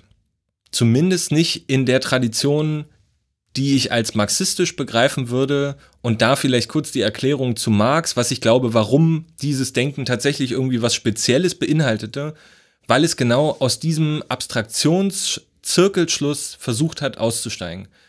Und ich will jetzt nicht zu viel da ausholen, aber es gibt ja diese These des epistemologischen Bruchs, dass Marx sozusagen das Marxische Werk sich trennen lässt in sein Frühwerk, was sehr stark idealistisch beeinflusst war und genau eigentlich so ein äh, Linkshegelianismus irgendwie diese Richtung mitverfolgt hat. Und dann ein Bruch zum wissenschaftlichen Spätwerk, der sich durch, naja, eine Art Abkehr von der Philosophie als solcher abzeichnet. Und ich glaube, das führt ein Stück weit in die Irre. Was daran aber richtig ist, ist, dass Marx, glaube ich, erkennt, dieser philosophische Dualismus zwischen Subjekt und Objekt, und hier haben wir es ja wieder, bin ich Margaret Thatcher und gehe davon aus, Gesellschaft, das sind nur Individuen, oder bin ich Niklas Luhmann und sage, nein, Gesellschaft sind systemische Wirkzusammenhänge, in denen sich Individuen irgendwie wiederfinden. Das ist sozusagen auch nur eine Variante von Objektivismus gegen Subjektivismus, Universalismus gegen Partikularismus. Dieses philosophische Dilemma, die Dilemma, dieser philosophische Dualismus, der sich aus sich heraus nicht auflösen lässt. Also war Marx Schritt zu sagen, es muss einen Weg geben, dieses Dilemma selbst aufzuheben. Und sein Weg, den er gewählt hat, war, ich binde diese Denkform, diese Denkform des Dualismus selbst an seine gesellschaftlichen Grundlagen zurück und erkenne, inwiefern ein Denken, das sich in diesen Kategorien um sich selbst bewegt, Ausdruck derselben gesellschaftlichen Verhältnisse ist, wie die Gegenstände, mit denen sich dieses Denken befasst. Und das ist ein Gedanke, der, glaube ich, das inspirierende Moment für jede marxistische Theorie war, im besten Sinne. Ich meine, also es gibt ganz viel schlechte marxistische Theorie, aber die, die vielleicht wertvoll ist, hat genau diesen Gedanken. Wenn es möglich ist, die gesellschaftlichen Grundlagen zu bestimmen, vor denen sich auch das Denken, das diese Bestimmung vornimmt, rechtfertigen muss, dann kommen wir aus diesem Zirkelschluss raus. Und dann wird eine neue Form von Erkenntnis möglich, die sich sozusagen nicht in den selb, im selben Horizont wie die, wie die Produkte der Gesellschaft selbst bewegt. Das ist gemeint mit Totalität. Und es ist gewissermaßen, wenn man diesem Anspruch ein bisschen nachgeht, eine reale Alternative zum abstrakten Denken. Es ist sozusagen nicht der An die Anrufung, wir müssen eine Theorie entwerfen, die uns alle gesellschaftlichen Phänomene erklärt, sondern es ist der Anspruch, wir müssen eine Theorie entwerfen, die reflektieren kann, inwiefern sie selbst Ausdruck der historisch konkreten Zusammenhänge der Gesellschaft ist, über die sie spricht. Weil nur so kommen wir an den Punkt, dass wir nicht in dem Reproduktionsschritt dieser gesellschaftlichen Verhältnisse verhangen sind.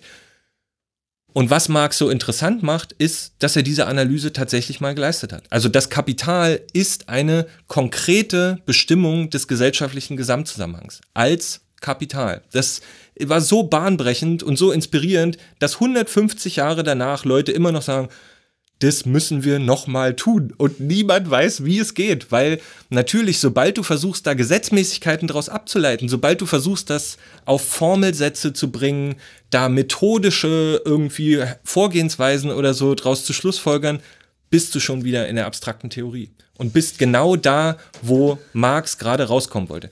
Und das, ja, ja. erscheint manchmal paradox oder wie auch immer, aber ich glaube, es ist tatsächlich eine Intuition, die man ernst nehmen kann, um Gesellschaftskritik und Gesellschaftsanalyse, Gesellschaftstheorie als Problem überhaupt erstmal ernst zu nehmen.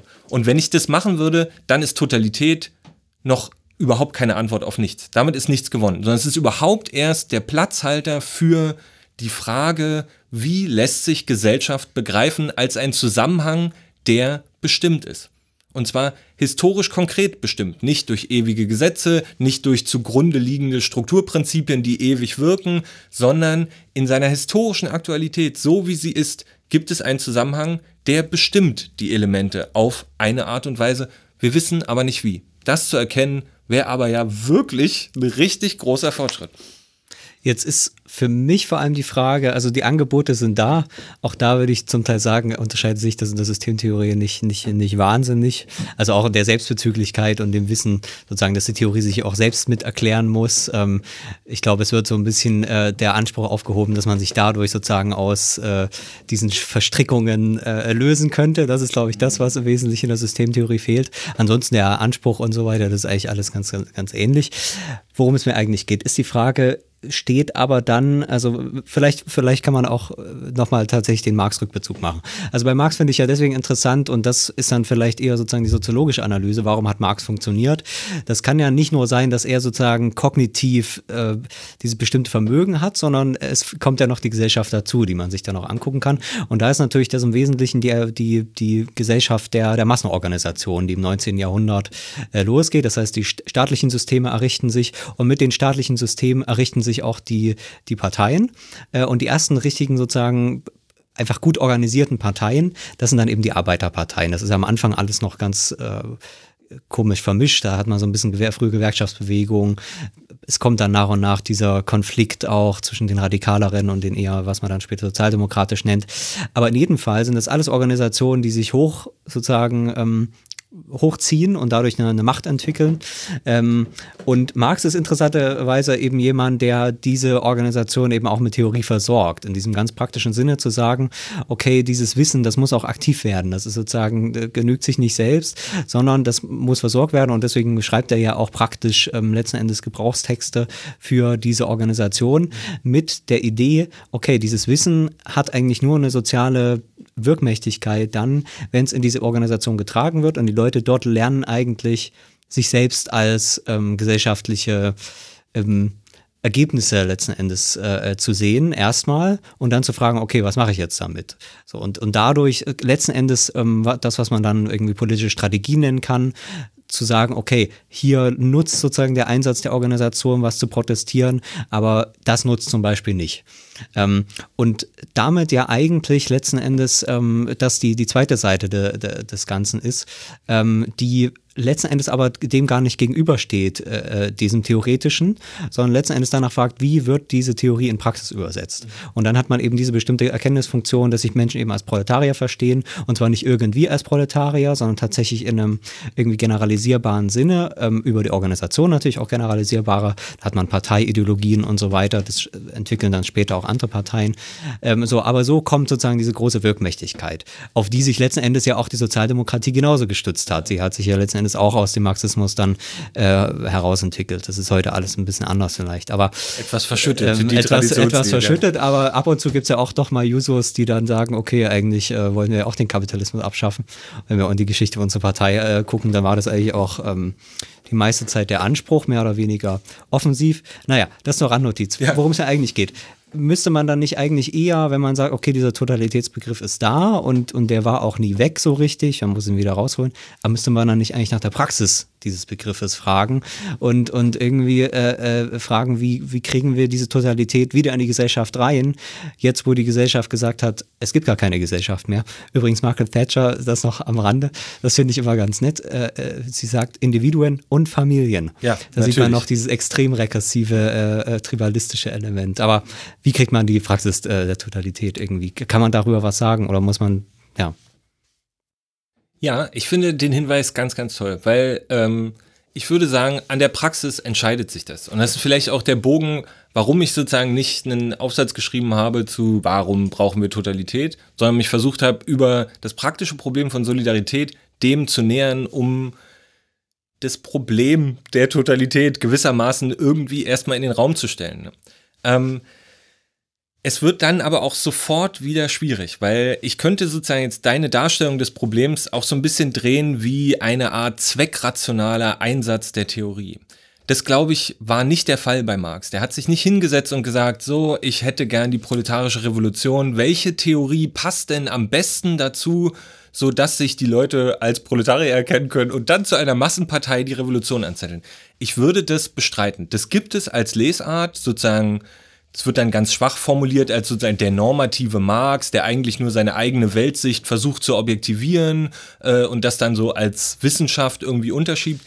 Ich glaube aber tatsächlich, dass das eine irreführende Darstellung ist. Ja, also als Intentionalität von Marx wollte ich das an keiner ja, Stelle okay. darstellen, ja, genau. aber sondern eher eigentlich den Hinweis, dass, ähm, dass er, wenn er sozusagen dem Anspruch seiner Theorie, ähm, äh, und zwar als, als Praxis von einer Theorie verstanden, muss das grundsätzlich dazugehören. Also das heißt, dass er letzten Endes natürlich auch gefragt hat, wie kommt dieses Wissen äh, in, in, in die Realität auch rein ähm, aus meiner Schreibstube. Das ist sozusagen, muss man ganz grundsätzlich auch äh, dazu verstehen und sozusagen eine soziologische Analyse seines Wirkens, die ich nicht kenne, die sicherlich auch mal gemacht wurde, würde das ja genau mit erkennen, dass das ganz integraler äh, Bestandteil ist, auch eben dieses Wissen, auch nach diesen Praxisformen zu fragen und nach praktischer Intelligenz letzten Endes. Äh, Absolut. Äh, ja. Und ich, ich glaube auch, als ähm, Zielstellung oder was der Theorie dient natürlich die Praxis. Also sie ist nicht losgelöst davon und also eine Erkenntnis der Gesellschaft könnte uns auch egal sein, wenn sie nicht sozusagen irgendwie auf eine Form der Praxis hinausläuft, auf eine Veränderung der Gesellschaft. Was ich nicht gleichbedeutend finde mit, er hat eine normative Zielvorstellung und will die umgesetzt sehen. Aber ähm, es gibt ja dann auch so Versuche, ich in meinem Rekonstruktionsversuch, in, mit dem ich mich beschäftige, der Totalitätsfrage oder so, habe ich unter anderem noch die Station Althusser in Frankreich und Adorno in Deutschland irgendwie drin. Und Althusser finde ich eine sehr, sehr spannende Figur, weil der macht, also hat einen sehr emphatischen Begriff dieses marxistischen Gedankens und auch dieses praktischen Gedankens, der dann zu dieser meinetwegen auch paradoxen Formulierung kommt, so das ist eine theoretische Praxis die Marx da anstellt. Seine Analyse ist selbst eine Praxisform, insofern sie auf die Gesellschaft hinwirkt. Und das klingt erstmal ein bisschen trivial oder so wie, ja, natürlich, äh, Gedanken äh, irgendwie haben Einfluss auf die Gesellschaft. Aber ähm, so trivial, glaube ich, ist das nicht gemeint, weil der Schritt, den Marx ermöglicht, indem er, und Althusser nennt das dann einen Terrainwechsel vollzieht, sozusagen, er überwindet bestimmte Denkkategorien und bestimmte Begriffe und führt neue Begriffe ein, die andere Sachen und Zusammenhänge erklären können, die es sozusagen ermöglichen, eine andere praktische Position auch dazu zu beziehen. Und das war gewissermaßen auch der Vorschlag in dieser Solidaritätsdebatte, das Vorbild, was Marx sozusagen liefert als einen konkreten Universalismus, bildet eine ganz, ganz andere Grundlage, um sich gegenseitig für das kollektive Handeln zu identifizieren miteinander, was ja die Ausgangsdefinition, meine Arbeitsdefinition von Solidarität war. Weil der Aufweis, wir leben alle in einer kapitalistischen Gesellschaft, sind alle auf unterschiedliche Weise von der gleichen Struktur betroffen, bietet eine ganz andere Möglichkeit der Identifizierung als ich als Deutscher fürchte um meine Arbeitsplätze, die mir weggenommen werden von dem und dem oder so. Nämlich ein Universalismus, ein universaler Bezugspunkt, der ganz konkret sich zeigen lässt. Es ist keine Idee, dass es eine kapitalistische Gesellschaft ist. Es ist nämlich nicht die bürgerliche, die freiheitliche Gesellschaft, sondern es ist die reale gesellschaftliche Wirklichkeit, dass das Kapital der Bestimmungszusammenhang der Gesellschaft ist. Das ist erstmal faszinierend, glaube ich. Nicht nur für mich, sondern sozusagen für viele Leute, die sich damit beschäftigt haben. Und da kommen wir aber genau wieder in das Problem, ähm, auf das einige Leute, glaube ich, dann auch hinaus wollen würden. Ähm, müssen wir nicht eigentlich die Kapitalismusanalyse reaktivieren? Müssen wir nicht eigentlich darauf beharren, dass es doch, obwohl sich so viel verändert hat und obwohl die Gesellschaft sich so ausdifferenziert hat, müssen wir nicht eigentlich nur darauf hinweisen, dass es alles trotzdem noch derselbe Kapitalismus ist? Und das sind Positionen, die sind wirklich sehr virulent. Und je linkspopulistischer es wird, umso stärker wird dieses Autoritätsargument mit Marx hatte doch eigentlich schon recht. Es geht nur darum, die Wahrheit seiner Theorie nochmal hervorzuholen. Und das ist alles furchtbar. Das, also dieses Autoritätsargument heißt genau deswegen so, es ist autoritäres Denken. Ne? Also das ist also hochgradig also, regressiv. Das so rausholen Sinne, Wir haben es ja irgendwie schon immer gewusst. Genau. Und, äh, und es tut ja. dem Problem überhaupt nichts zugute. Also damit ist keine Frage gelöst. Es lenkt viel mehr davon ab. Also das ist deswegen bin ich so ein bisschen, wenn jemand mich vorstellt, als du bist doch der Marxist, bin ich so wie naja, ich habe da schon auch ein Verständnis von, was, das, was da gemeint sein könnte, aber ich möchte mich wirklich stark distanzieren von diesem Autoritätsargument, der Rückgriff auf Marx würde irgendein Problem unserer heutigen Zeit lösen. Ich glaube das nicht. Für mich ist keine Frage wirklich geklärt, wenn jemand sagt, na, es ist doch Kapitalismus, ist doch ganz klar. Ich würde sagen, nee, es ist überhaupt nicht klar. Es steht nach wie vor vollkommen die Frage im Raum, mit was für einer Gesellschaft haben wir es hier eigentlich zu tun? Und diese Frage würde ich aber sagen, sie muss beantwortet werden. Sie muss zumindest theoretisch bearbeitet werden.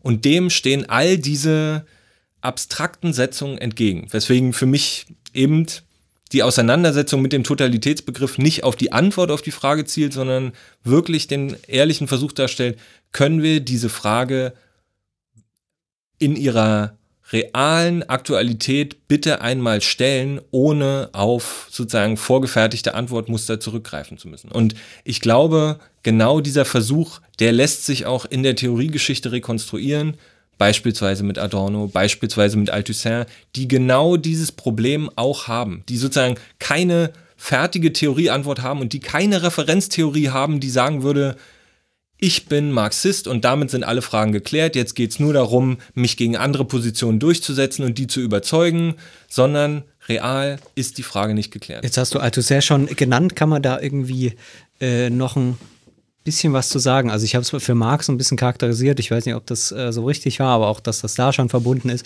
Und auch das, das finde ich bei Marx auch immer wieder so interessant. Da vergisst man ja, dass es davor nicht da war. Also, also sich wirklich Mitte des 19. Jahrhunderts äh, da so hinzusetzen und das zu versuchen. Ähm, also das, das sind auch, also sage ich mal, da hilft es auch immer sozusagen auf so ein zwei ich würde es nicht historisch nennen, aber sozusagen auf einer zweiten Ebene auch diese Texte zu lesen. Das hast du gesagt, Althusser macht das eigentlich ähnlich. Er kennt natürlich Marx auch sehr gut in, was ist der, 60er Jahre oder sowas. Ja. Ähm, was macht der?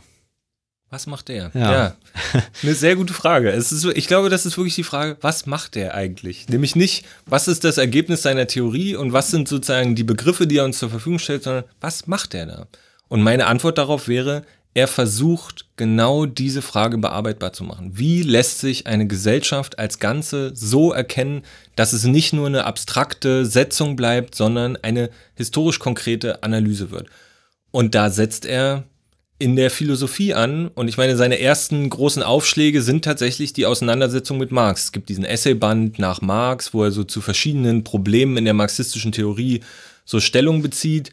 Und dann der nächste große Aufschlag, dieses, dieser Band Das Kapital lesen, wo er tatsächlich einen Lesekreis mit seinen Schülern veranstaltet und sie alle verdonnert, sie sollen mal zu Problemen des Marxischen Werkes jetzt mal eine aktualisierte Problemdiskussion irgendwie anfangen.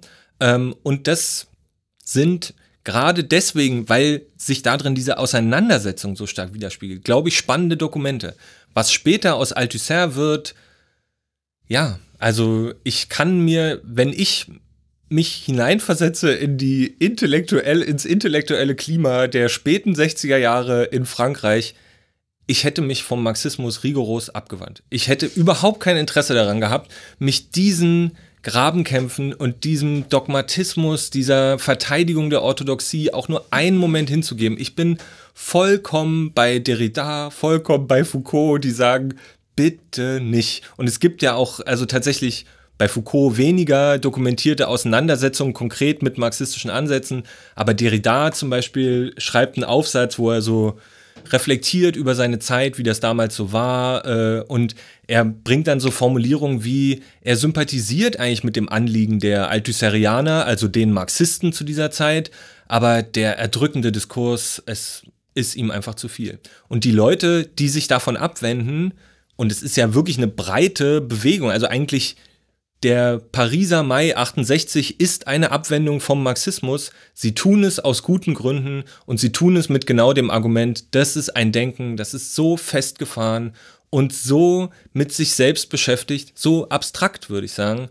Das hilft uns bei keiner praktischen Problemlösung, vor der wir hier irgendwie stehen. Und da kommt genau Foucault ins Spiel, der die große Verheißung anbringt, naja, Macht ist nicht zentralisierte Herrschaft. Macht ist das, womit wir selbst als Subjekte hergestellt werden, uns selber herstellen, wie unser Wissen produziert wird. Das bedeutet im Umkehrschluss, Widerstand ist zu jedem Zeitpunkt möglich. Na, das muss ja ein Hoffnungsschimmer für alle gewesen sein, die sich fragen, was soll eigentlich unsere brennende Barrikade da unten vor der Unitür? Ne? Also ja, das war Widerstand, der jederzeit möglich ist und der an der Sache direkt ansetzt, noch radikaler als jede Staatskritik, als jede Revolutionstheorie. Das war eine große Verheißung. aber die Verheißung kam um den Preis, die Denktradition abzuschneiden, die sich mit der Frage auseinandergesetzt hat, aber was ist, wenn eure Kämpfe auf lange Sicht dazu führen werden, dass ihr das System, das ihr verändern wollt, reproduziert?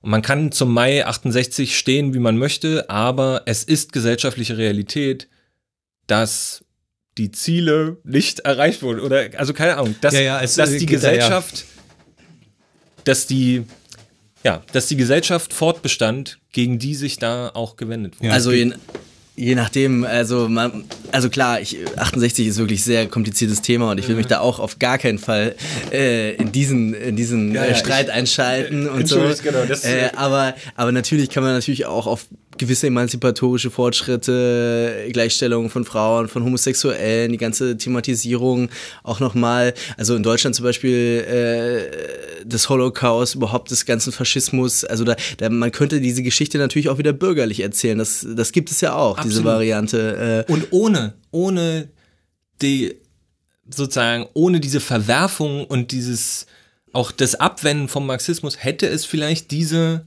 Errungenschaften gar nicht gegeben. Wären das alle stramme Parteimarxisten gewesen, dann wären vielleicht diese tatsächlich bürgerlichen und wertvollen Errungenschaften vielleicht gar nicht denkbar gewesen. Also ich stimme dir da vollkommen zu. wollte ich hier nur so, äh, nicht, dass wir böse Briefe bekommen. Ja, ja. Ihr redet das alles klein oder so. Äh, und dann wollte ich zweitens nochmal noch mal auf dein, deine Vorstellung von Theorie kommen, ähm, weil ich habe das noch nicht verstanden und ich, ich weiß auch, dass du da irgendwie was aufgreifst, was wirklich tatsächlich im Marxismus oder was man auch immer da dann jetzt genau darunter versteht, irgendwie sich durchzieht, diese Vorstellung, also eben dieses, dieses eigentlich, was man auch Materialismus nennen kann, zumindest eine Facette dessen, was man unter Materialismus Ja. versteht. Das sind ja auch mindestens drei, vier Sachen, die man darunter verstehen Ja, ja, kann, meiner genau. Meinung nach. Äh, da, also so quasi auf die, dieses auf die Füße stellen, diese ganzen Bilder sozusagen, äh, wo es darum geht, eben dass, dass eben äh, die, die Welt nicht durch abstrakte Konzepte entsteht, sondern dass unsere abstrakten Konzepte durch die Welt entstehen, so ganz naiv äh, gesagt. Und irgendwie steckt dieses Motiv, das steckt auch an dem drin, was du sagen willst, irgendwie noch. Oder du schließt dich da so ein bisschen an diese Tradition an, auch wenn du das jetzt wahrscheinlich noch anders ausbuchstabieren würdest. Was ich aber, also was dass das aber irgendwie grundsätzlich auch ein problematisches Bild ist oder ein unterbestimmtes Bild, das würde ich schon sagen, weil Ja. es, es ist unklar, inwieweit das Denken den gesellschaftlichen Gesamtzusammenhang spiegelt und wie das überhaupt denkbar sein kann. Außerdem ist unklar, ob nicht das Denken auch irgendwie einen Überschuss äh, bilden kann, also quasi eine Art äh, kontingenten Zusatz zu dem, was dann, was dann gesellschaftliche Abbildung wäre. Außerdem unterscheidest du die Theorie auch, also eine marxistische Theorie, die, also eine Theorie der gesellschaftlichen Totalität, sagen wir es mal so, äh, unterscheidest du auch von der klassischen, traditionellen Theorie, also wenn man so Horkheimer-mäßig sagen würde, äh, klassische Theorie, kritische Theorie sozusagen. Äh, und da steckt natürlich immer diese, diese, bei Horkheimer sagt er halt immer dann, klar, dann, man muss halt das Ganze denken, sonst, sonst versteht man die Teile nicht. Sonst, man weiß nicht, was Naturwissenschaft ist, wenn man nicht äh, instrumentelles, technisches Weltverständnis auch sagen kann und so. Das, das verstehe ich schon. Aber natürlich ist doch auch eine kritische Theorie der Gesellschaft, die, sagen wir mal, sie wäre vollendet, sie wäre, sie würde wirklich die Totalität beschreiben können, wäre doch ein Zusammenhang von Se propositionalen Sätzen, die in einem inferenziellen Verhältnis zueinander stehen. Also sie wären doch quasi von der logischen Struktur her natürlich auch eine Theorie, oder nicht? Also Ja. Ich meine, das ist eine Riesenfrage. Und ich äh, will auf keinen Fall mir irgendwie anmaßen, derjenige zu sein, der hier sitzt und sagt, also ich habe ja schon hier die Theorie in petto und all die Streitigkeiten, die es gibt, haha, da lache ich nur drüber, weil irgendwann äh, kommt mein großer Wurf oder so. Gar nicht. Sondern ich äh, bin ja auch jetzt schon durch viele Jahre durch das Studium dieser Theorieentwürfe irgendwie gegangen und bleibe auch mit einer großen Unzufriedenheit irgendwie zurück. Also die Antwort darauf gibt es, glaube ich, nicht zu finden und sie ist, steht auch nicht irgendwie in Aussicht. Also deswegen ist auch mein Fluchtpunkt weniger endlich mal die große Theorie der gesellschaftlichen Totalität und wenn sie erst vollendet ist, dann wird es alles sein, sondern ähm, die Auseinandersetzung um diese Probleme ist mir viel, viel wichtiger. Und es gibt, glaube ich, aber, wenn man, so wie ich das versuche, zurückguckt in die Theoriegeschichte, um zu rekonstruieren, wie diese Auseinandersetzung stattgefunden hat, gibt es, glaube ich, sowas wie Anhaltspunkte oder vielleicht auch sowas wie Gütekriterien einer Theorie, die sozusagen nicht bloß abstrakt über Gesellschaft redet, ähm, und die interessieren mich, glaube ich. Und das wäre aber, also das ist vom Anspruch her so, so klein, weil damit ist auch wieder noch gar nichts gewonnen. Ich kann damit jetzt nicht in Theorie zu Luhmann treten, äh, in Konkurrenz zu Luhmann treten.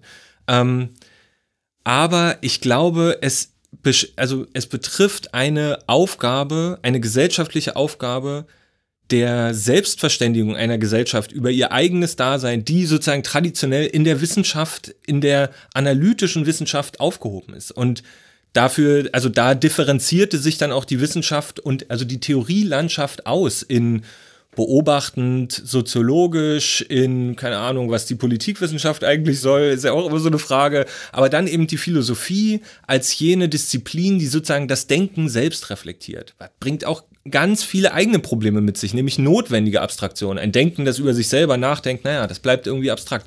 Aber nehme ich zum Beispiel, weil du es auch gesagt hast, Horkheimer und Adorno äh, als Beispiel, wie da eine Auseinandersetzung darum geführt wurde. Deren erster Aufschlag nimmt man zum Beispiel die Antrittsvorlesung, die Horkheimer wie auch Adorno äh, in Frankfurt gehalten haben. Dann sind die beide sehr, sehr analog in ihrer Diagnose die Krise der Philosophie. Es gibt sozusagen, die Metaphysik ist tot, äh, wir haben keine idealistischen Erklärungsversuche, äh, Erklärungsmodelle mehr zur Verfügung und die Alternative ist der bloße Empirismus, so positivistische Wissenschaften, die sozusagen die Philosophie als Ganze verabschieden. Und sie stehen auch da und sagen, das sind zwei unbefriedigende Alternativen, die Ausdruck eines Zusammenhangs sind, der begriffen werden muss, um darüber hinauszugehen. Also das, was ich lang und breit versucht habe zu erklären, würde ich denen unterstellen, versuchen die auch.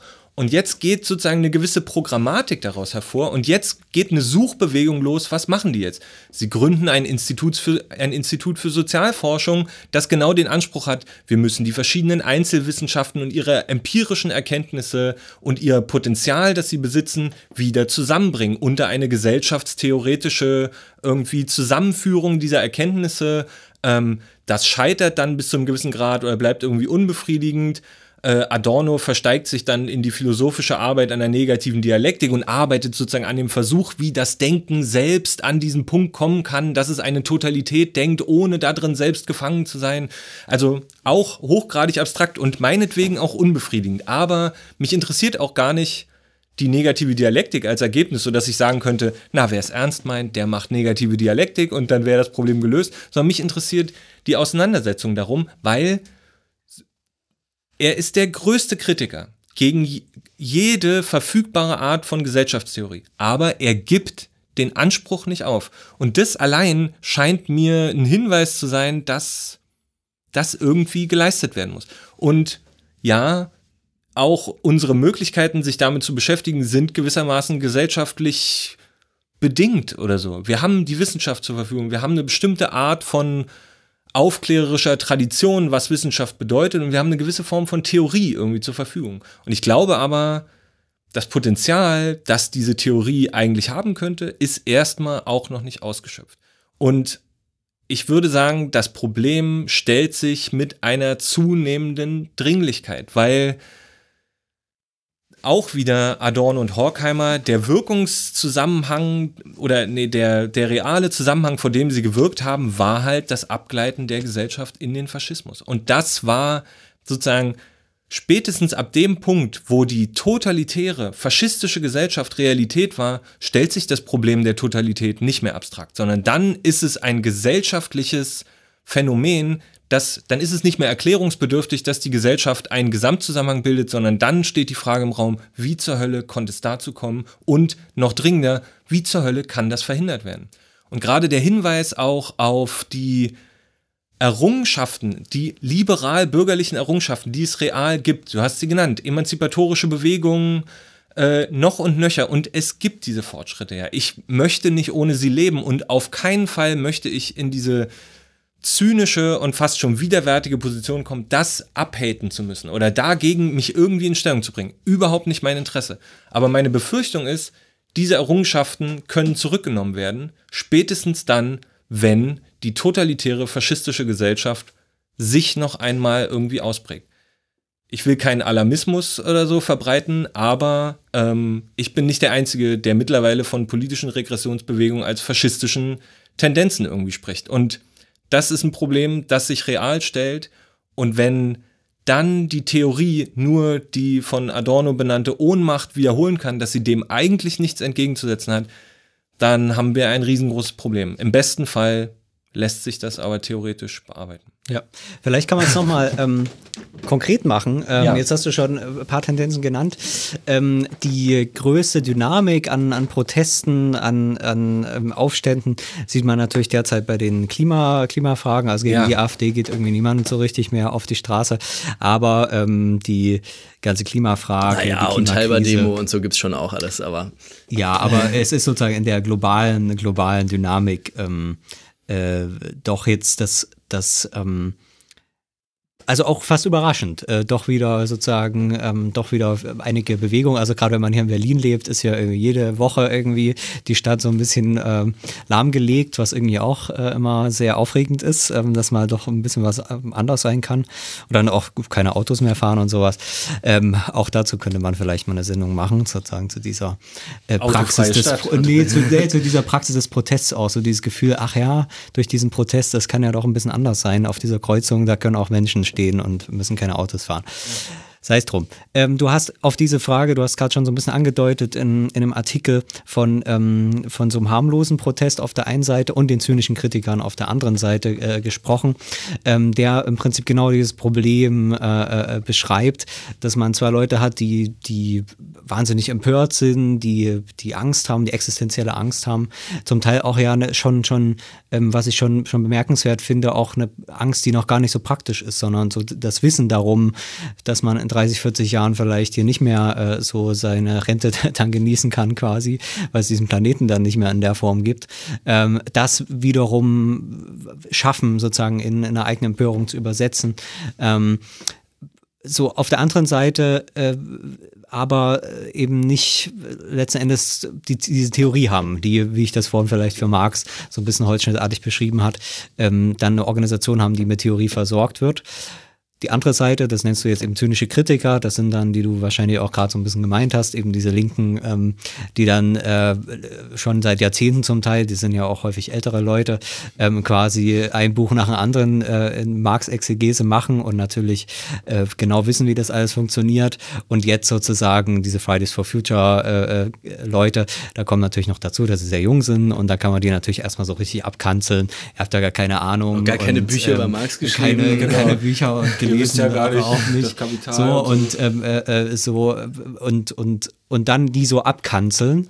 Ähm, und äh, ich bin da schon erstaunlich, das ist ja doch etwas, wo man denkt, da, da, übertreibt man dann immer, aber dann kommen immer wieder diese Texte, wo wirklich eben da so abgekanzelt wird. Man hat diese unsägliches äh, ähm, äh, äh, äh, ähm, Episode gehabt, äh, gehabt von mit Jutta Ditford, die da Extinction Rebellion äh, nach Strich und Faden da äh, äh, sozusagen abgekanzelt hat und neue, neue Faschismen, weil sie da irgendwie die Demokratie so und so weiter und so fort. Also auf jeden Fall eben äh, interessanterweise dann Linksextreme, die dann natürlich von der äh, rechten Presse von der Welt gerne aufgegriffen werden und sagen, ja, äh, ähm, das ist alles autoritär und, und so weiter und so fort. Also da gibt es ja dann die verrücktesten Allianzen in dieser ganzen Kritik. Auf jeden Fall hat man da, du hast wie gesagt, harmloser Aktivismus auf der einen Seite, zynische Kritiker auf der anderen, so eine verfahrene Situation, wo diese Theorie ähm, äh, ähm, die ja erstmal sozusagen nicht falsch ist, aber die sozusagen äh, ähm, keine soziale Form hat, in denen sie sozusagen fruchtbar werden kann. Und Leute, die eine wahnsinnige Energie haben, die Bock haben, was zu machen, die, ich finde das bei Fridays for Future schon erstaunlich, in hunderten Ortsgruppen seit einem Jahr jeden, jede Woche da auf der Straße sind. Also ich finde das unfassbar, äh, diese Organisationsleistung von so jungen Leuten. Wenn ich da äh, dran denke, was ich mit 14, 15 gemacht habe, ähm, sowas nicht. Also, lange Rede, äh, ja. kurzer Sinn, das kommt nicht zusammen. Äh, wie kann man denn da jetzt ähm, praktisch jetzt über diese konkrete Situation mal nachdenken? Wie kommt denn das zusammen? Äh, kann man dazu was sagen? Hm, ja, also das, das ist, ist, dann die Preisfrage, äh, ja. ja. Eine große Aufgabe, die du mir da stellst. Ähm, ich will da wirklich auch in aller Bescheidenheit mich irgendwie zurücknehmen. Weil ähm, die Kritik, die ich versucht habe daran zu formulieren, die du sozusagen einerseits ein harmloser Protest und andererseits sozusagen die zynische Delegitimierung dieses ähm, Protests. Also harmlos, vielleicht muss er das nochmal sagen, harmlos deswegen, weil die Leute sich so hinstellen und sagen, Problem erkannt und jetzt die Politik muss das endlich mal kapieren und die entsprechenden äh, äh, Sachen unterschreiben, äh, die sie eigentlich schon unterschrieben hat im Kyoto-Protokoll und so weiter. Ja. Und äh, die muss es endlich mal kapieren, unterschreiben und dann ist das Problem irgendwie auch erledigt. So, so in der Art. Ähm, was zum Teil auch zutrifft. Ich glaube, es gibt wirklich Leute, ja. die das so glauben, genau. Ja, genau. Also ich, ich würde sagen, meine Kritik daran stammt aus einer ganz solidarischen Perspektive. Ja. Nämlich ähm, deswegen auch die Abgrenzung gegen so einen Zynismus. Ich habe überhaupt keinen Lustgewinn daran und auch kein Ziel, sozusagen keine identifikatorischen Mehrgewinn daraus, äh, mich von irgendeinem Protest oder so abzugrenzen und zu sagen, ja, das sind, die sind eh dumm oder so. Das äh, liegt mir ganz, ganz fern und ist ja auch überhaupt nicht zielführend. Ähm, trotzdem aber im Sinne der Anliegen, die da formuliert werden und die ja eine berechtigte Dringlichkeit artikulieren. Also man kann ja wirklich sagen, man muss ja nicht mal apokalyptische Szenarien oder so heraufbeschwören, aber es ist, glaube ich, berechtigt zu sagen, das ist ein ganz dringliches Problem und kaum ein Problem braucht gerade mehr politischen Handlungsbedarf. Und also deswegen ja auch Appelle an den Staat. Man kann das jetzt irgendwie als bürgerlich zurückweisen oder so. Aber erstmal ist es ja genau die Empörung darüber, Moment mal, ihr seid die Steuerungsinstanz, die politische Steuerung verspricht. Warum verfehlt ihr diese, diesen Anspruch? Warum tut ihr nichts? Und diese Empörung nehme ich ganz, ganz ernst. Und also kaufe das auch total äh, ein aber ich würde eben trotzdem sagen, es bleibt deswegen harmlos, weil es genau auf dieser Ebene stehen bleibt, nicht zu erkennen, was denn eigentlich der Zusammenhang zwischen Klimawandel, staatlicher Organisation, wirtschaftlichen Zusammenhängen irgendwie ist. Also in gewisser Weise ist es fast schon naiv, den Staat anzurufen, als kannst du nicht die Belange der Bürger mal ernst nehmen und deine Hausaufgaben richtig machen. Also die Anrufung, ihr Politiker, jetzt macht doch bitte mal das, was ihr versprochen habt. Also es ist ja kein Geheimnis, dass Politik so wirklich nicht funktioniert. Auch da entbehrt es eigentlich einer Analyse der wirklichen Zusammenhänge, wie diese Sachen irgendwie miteinander verflochten sind. Aber ich bin deswegen auch so wütend auf sozusagen diesen Zynismus, der dem entgegengebracht wird, weil wie einfach wäre es jetzt zu sagen, ihr habt ja nicht mal das Kapital gelesen, ihr versteht ja gar nicht, was die repräsentative Demokratie eigentlich für ein Machtapparat zur Reproduktion des Kapitalverhältnisses hahaha. Was zur Hölle wäre damit gewonnen? Ich würde sagen, damit ist überhaupt nichts gewonnen und ich weise das deswegen als Zynismus zurück, weil es wäre die Aufgabe einer linken Intelligenz und einer linken Theoriearbeit gewesen, diese Analysen zur Verfügung zu stellen, sodass man nicht auf der Straße stehen muss und sagen muss, ich habe das Gefühl, die Welt geht unter, ich weiß nicht, was wir tun können, aber wir machen jetzt erstmal einen Streik. So, es ist ja sozusagen gar keine selbstbewusste äh, politische Artikulation, sondern ein Stück weit ja auch ein Notbehelf. So, was sollen wir denn anderes tun? Und ich also nehme da die Linke als gesellschaftliche Kraft und vor allen Dingen ihr Anspruch, Theorie und Analysen für ja, die Gesellschaft zu leisten, in die Verantwortung und sage, ja, ihr habt eure Hausaufgaben nicht gemacht. Seit 50 Jahren gibt es sozusagen, also liegt diese Frage brach und das Ergebnis ist, dass wir in bestimmten Situationen nicht wissen, was tun. So. Und diese, also sich dann aus dieser Position hinzustellen und zu sagen, ja, ich wusste ja schon immer, dass Marx recht hatte, halte ich für, ja, das regt mich auf. Ich hätte, hätte kurz drei Einwände. Drei Einwände, okay. Also erstens, also ich würde würd jetzt so rein empirisch würde ich fast sogar noch sagen, äh, ist das vielleicht auch gar nicht so so theorielos immer grundsätzlich bei den ganzen Fridays for Future Kindern. Also ich glaube, da gibt es schon auch weltanschauliche Bausteine, die durchaus antikapitalistisch sind, die ganze Wachstumskritik. Ja, natürlich. Äh, ich habe mir äh, sagen lassen, dass das von den Ortsgruppen so ein bisschen abhängig ah, ja. ist, wie die sich entwickeln. Also ich vermute, ja. da gibt es vom, vom bürgerlichen Zahnarztkind bis zum alten äh, Postwachstumshippie auch irgendwie alle Varianten so. Also ich glaube, da gibt es schon irgendwie ähm, Bausteine. Auch Greta Thunberg äh, kritisiert ja zum Beispiel vor der UNO, kritisierte da die eben genau diese Wachstumsideologie, also das könnte man ja auch durchaus sehen als ein Bestandteil von einer durchaus reflektierteren Vorstellung von strukturellen Zusammenhängen in einer, in einer Ökonomie. Ähm, bei der Neubauer gibt es auch zumindest so Ansätze von äh, ja, so kolonialen, postkolonialen äh, Kritikpunkten auch. Also ich würde da sagen, vielleicht ja, gibt es ja. Gibt's aber ja, auch da ist ja, als, als wäre Theorie zum Selbstzweck ein Gewinn, sozusagen. Wenn ich ein paar Begriffe habe und ein paar ja, okay, Versatzstücke, okay, genau. Okay, kommen, wir, kommen wir zu gewonnen, ne? Einwand Nummer zwei. Jetzt, ja. jetzt haben wir darüber voll äh, diskutiert, wie die Totalität denn zu verstehen ist. Und du hast ja jetzt auch gesagt, Nein, wir können eben gerade nicht die Rezepturen aus dem Kapital nehmen. Wir können vielleicht nicht mal äh, das Problem rein ökonomisch oder zumindest mit der ökonomischen Analyse von Marx bestreiten. Äh, also das sagen wenn, ja alle anderen. Also, genau, genau, genau. Also dein, ja. mein Eindruck war, du wollt, hättest auch eine sehr offene und damit aber auch unfertige Vorstellung von dem, was Totalität eigentlich ist. Das bedeutet also, wenn, wenn dich jetzt jemand konkret fragen würde von den Fridays for Future Kindern, äh, hey Alex, hilf uns doch mal, erklär uns doch mal, wie der Kapitalismus funktioniert und äh, die Grundstruktur der Gesellschaft. Hätten wir das denn dann zur Verfügung überhaupt? Also ist, ist sozusagen der Anspruch, können wir dem Anspruch selbst gerecht werden, dass wir den Strukturzusammenhang äh, mit instrumenteller Staatstheorie und äh, ökologischer Verheerung wirklich ähm, äh, druckreif äh, vorreferieren könnten? Oder ist es nicht gerade quasi auch noch eine offene Frage, wie das zu auszuinterpretieren ist? Äh, bevor du antwortest, dritter Einwand. Ja äh, irgendwie ist es ja auch so, dass, dass mit bestimmten historischen Konflikten ja auch irgendwie neue Möglichkeiten entstehen, politische.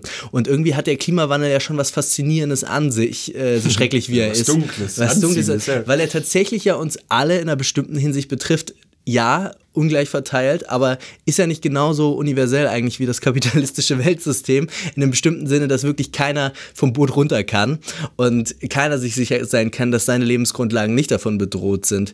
Also hätten wir da nicht einen Möglichkeitsraum sozusagen auch durch diese Krise, dass wir tatsächlich die soziale Frage die, die postkoloniale Frage, die einfach die gesamte Ungleichheitsfrage global gesehen unter einem ganz neuen Gesichtspunkt wieder neu thematisieren können. Also eigentlich auch diese, dieses gesamte progressive Projekt eigentlich wieder vor dem Hintergrund dieser äh, Urkatastrophe des 21. Jahrhunderts oder wann auch immer ähm, äh, einfach neu zu stellen irgendwie. Also ist da nicht, ist da nicht eigentlich total das Potenzial da? Ja, das ist wirklich eine spannende Frage. Ich habe da auch äh, viel drüber nachgedacht und Spoiler-Alarm, ich komme auch noch nicht zu einem richtig guten Punkt dazu. Ich, ich will sozusagen vom zweiten auf den dritten Einwand äh, versuchen, Bogen zu spannen. Ich, ähm, ich, ich weiß es nicht, was diese Theorie angeht. Ähm, ich lasse mich wirklich, wirklich gerne überzeugen von der Unmöglichkeit und der Unbrauchbarkeit. Ich bin da wirklich, auch da gilt wieder kein Lustgewinn, keine identitäre irgendwie äh, Bindung, die ich daran habe. Ähm, aber für mich scheint es der Fall zu sein, es gibt kein Theorieangebot, was das leistet. Also, das ist sozusagen die Realität. Sonst hätte, sonst würde, glaube ich, die Bewegung anders aussehen. Und sie wäre weniger harmlos. Und das ist ganz, ist missverständlich. Und es klingt auch wieder so von oben herab, so paternalistisch, so als wüsste ich, was ihnen Sprengkraft verleihen könnte. Also, ich weiß es nicht. Ähm, ich glaube auch, äh, es gibt keinen theoretische, keine theoretische Anleitung dafür und auch keine, wie ich vorhin meinte, Referenztheorie, auf die man sich einfach beziehen könnte. So als wäre sozusagen eine Kapitalschulung für die Fridays for Future Leute der Weg zur besseren Bewegung. Glaube ich nicht. Ähm, und das ist für mich aber auch wieder nur Hinweis auf das Problem, mit dem wir es da zu tun haben und für das ich jetzt aus meiner wirklich auch sehr partikularen Position, nämlich als Theoriearbeiter, wenn man so möchte, versuche irgendwie einen Umgang zu finden. So, ich bin nicht ausgebildet im Straßenkampf, ich bin nicht ausgebildet im zivilen Ungehorsam, sondern ich habe mich sozusagen im Windschatten von solchen Phänomenen wie irgendwie dem Weltsozialforum und der Losung, eine andere Welt ist möglich, habe ich mir gedacht, wow, na wenn eine andere Welt möglich ist, dann sollte, wäre es doch wichtig, darüber nachzudenken, wie eigentlich so eine Welt gestaltet werden kann. Das war für mich so das Klima, in dem ich mich in die Gesellschaftstheorie gestürzt habe, finde mich äh, 15 Jahre später in der Position wieder, dass ich natürlich auch weiß, na, Gesellschaftstheorie wird sehr wenig helfen gerade. Also niemand, niemand sitzt ja da und verlangt quasi nach der Antwort oder so. Mhm, ähm, war, ja, es ist äh, vielleicht, nicht nachgefragt. Genau, es ist nicht nachgefragt. Ich würde aber darauf beharren, es macht doch einen Unterschied. Und es ist sozusagen meine Befürchtung, die Klimaproteste werden erfolglos bleiben. Und das äh, sage ich in allem Pessimismus und in aller Negativität, die man dem irgendwie unterstellen kann, aber auch da wieder nicht, weil ich gerne Recht behalten würde, sondern weil es meine reale Befürchtung ist. Wenn mir da irgendjemand dem, also wenn die gesellschaftliche Realität dem widerspricht, umso besser. Ich freue mich dann wirklich ganz, ganz doll. Aber erstmal sehe ich die Herausforderung, das wird, glaube ich, nicht funktionieren. Und nicht nur, weil die Leute zu doof sind oder weil sie nicht genug äh, irgendwie Schulung erhalten haben, sondern weil es selbst ein Problem ist in der gesellschaftlichen Organisation, in der wir uns vorfinden, die nicht mal in sich begriffen ist. Deswegen dieses Festhalten daran, dass ich glaube, dass das ein wichtiges Moment ist, eine Aufgabe, der sich auch theoretisch gewidmet werden muss. Und das wollte ich jetzt zu dem dritten Punkt noch verknüpfen, zu genau der Frage, ob dann nicht eigentlich diese globale, menschheitsgefährdende Herausforderung ähm, eine Möglichkeit bildet, äh, dafür irgendwie sinnstiftend Anstoß zu leisten. Oder ob das nicht eigentlich eine Art reale, universale Identifikationsbasis sein könnte, genau, um mal auf zusammen sozusagen zu stehen gegen die Vernichtung äh, der Menschheit oder wie auch immer man das äh, darstellen möchte. Also das ist vielleicht äh, deswegen noch interessant, weil man hat ja natürlich in, sozusagen in der, in der Realform der Alten des Marxismus geht es am Ende sozusagen um die Klassengesellschaft. Das Proletariat eben gegen die Bourgeoisie. Und das heißt, es dreht sich eigentlich 150 Jahre praktisch die Frage nur darum, wie organisiert man sowas wie das Proletariat? Was ist überhaupt das Proletariat? Das ist ja auch erstmal ein komplizierter Prozess im 19. Jahrhundert, bis sich das irgendwie dann so formiert hat, äh, ähm, dass es äh, in Parteien dann auch eine Form erhält und schlagkräftig wird und tatsächlich politisch was erreicht. Wie gesagt, in dem Fall in so einer Kombination von kommunistischen und ähm, äh, sozialdemokratischen Parteien und dann natürlich den, den Revolutionen, die, die darauf folgen. Ähm, trotzdem hat man in jedem Fall eben diese, dieses Gegenüber äh, von, von, diesen beiden, von diesen beiden Gruppen, die natürlich in der Gesamtstruktur aufgehoben sind, aber praktisch geht es natürlich die einen gegen die anderen. Ich glaube, so ein bisschen in die Richtung zieht es jetzt zu fragen, okay, jetzt wo sozusagen der Endgegner nicht die Bourgeoisie ist, sondern der Endgegner eigentlich umgekehrt in dem Konflikt jetzt ähm, der Planet gegen alle Menschen so ungefähr, äh, kann, das, kann das eine Situation sein. Ähm, ja. Und, und ich würde sagen, nee.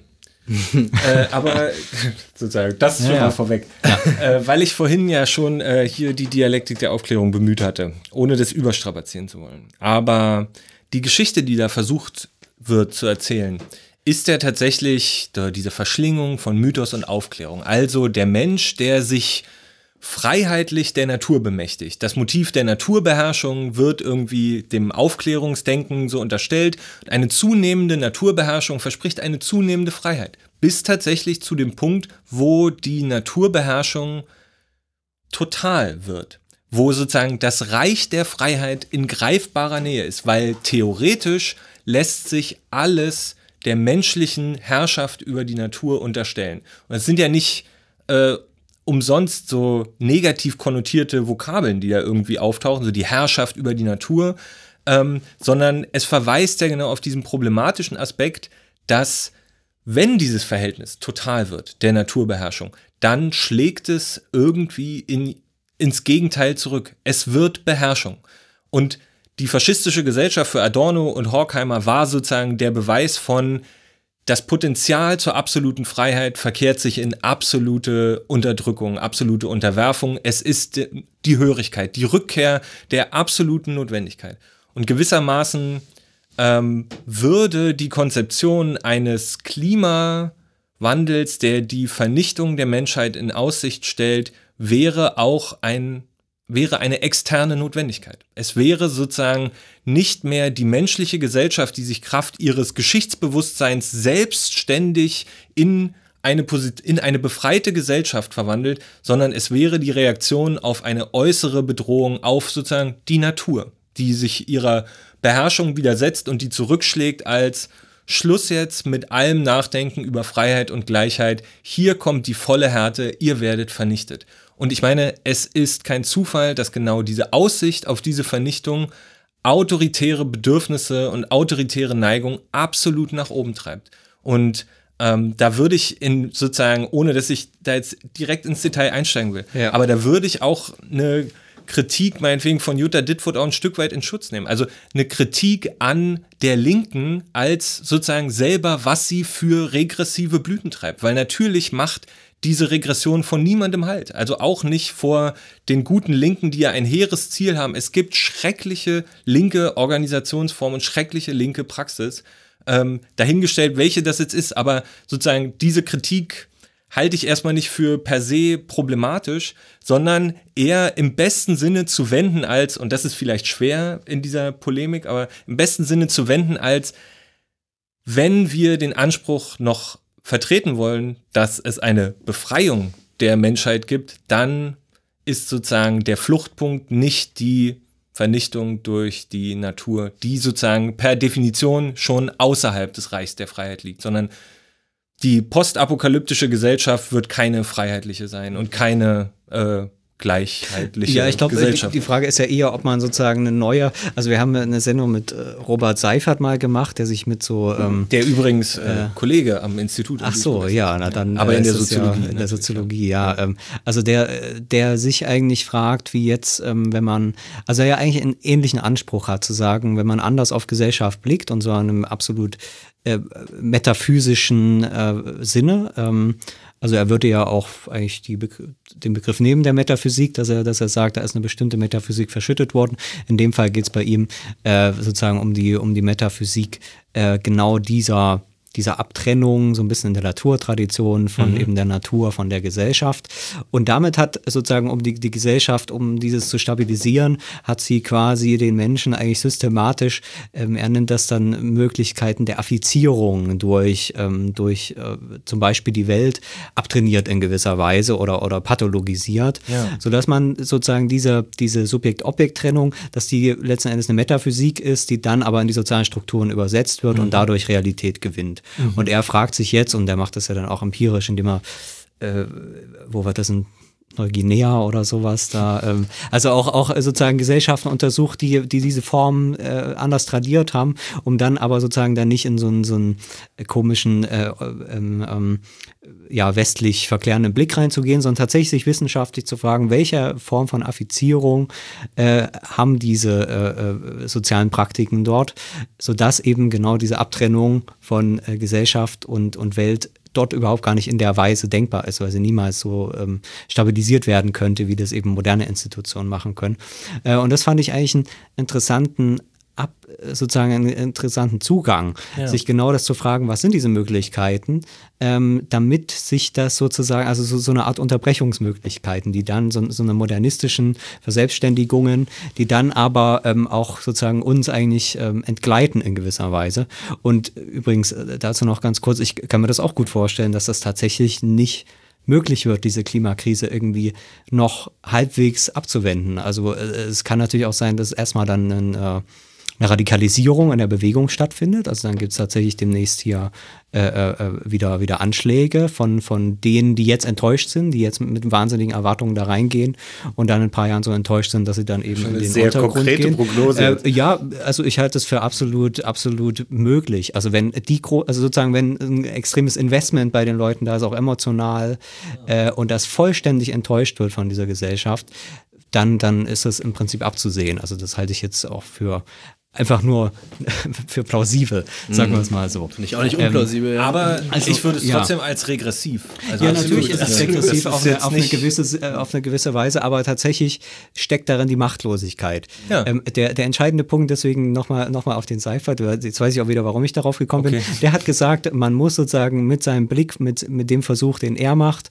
äh, vielleicht auch in unserem neuen Buch, was gerade rausgekommen ist, das habe ich noch nicht gelesen, sagt er, äh, darin steckt eigentlich die Machttheorie tatsächlich drin mhm. indem er sagt, Macht ist sozusagen nicht mehr diese Unterwerfungsidee, wie sie sozusagen die modernistische Idee ist, sondern er sagt, äh, Macht ist letzten Endes sozusagen eine, eine, eine Vielfältigkeit von Affizierung. Also das heißt, wenn ich mich sozusagen auf eine große Vielfalt äh, auf die Welt einlassen kann und damit sozusagen äh, mich als Teil der Welt auch empfinden kann, Ja. äh, und nicht nur empfinden, sondern tatsächlich sein kann, das verwirklichen kann, dann äh, ist das ein Machtgewinn. Und damit entwickelt er sozusagen eine ganz andere Machttheorie und einen anderen Machtbegriff, als es eben diese modernistische Form ist, die äh, in dem, was du jetzt auch dargestellt hast, die dann Ja, ja. eben auch diese bestimmten ähm, äh, Folgen auch hat.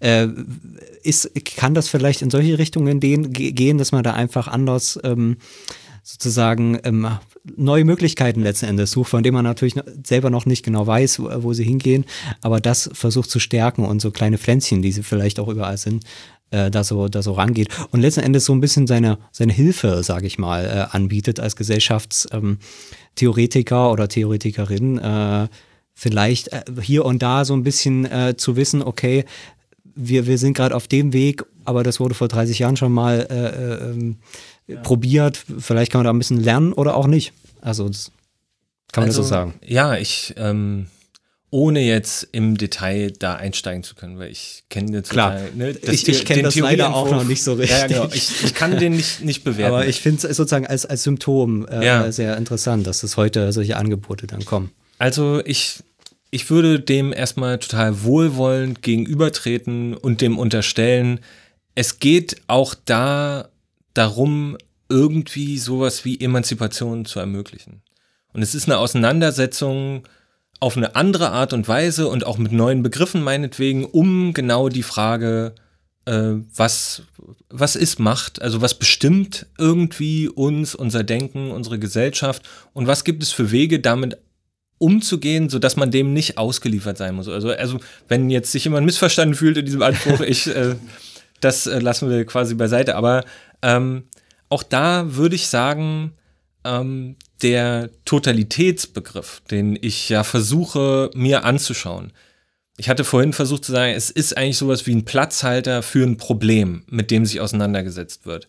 Und wenn man mich jetzt fragt, na, was glaubst du, was für ein Problem denn die Totalität äh, irgendwie ausdrücken soll, ich würde so kryptisch antworten und sagen, etwas wie gesellschaftliche Determination. Also den Umstand, dass es Wirkzusammenhänge, Kräfte, wie auch immer gibt, in einem gesellschaftlichen Zusammenhang, die sich nur über diesen Zusammenhang überhaupt herstellen. Und dass das einen bestimmenden Einfluss auf die Elemente hat.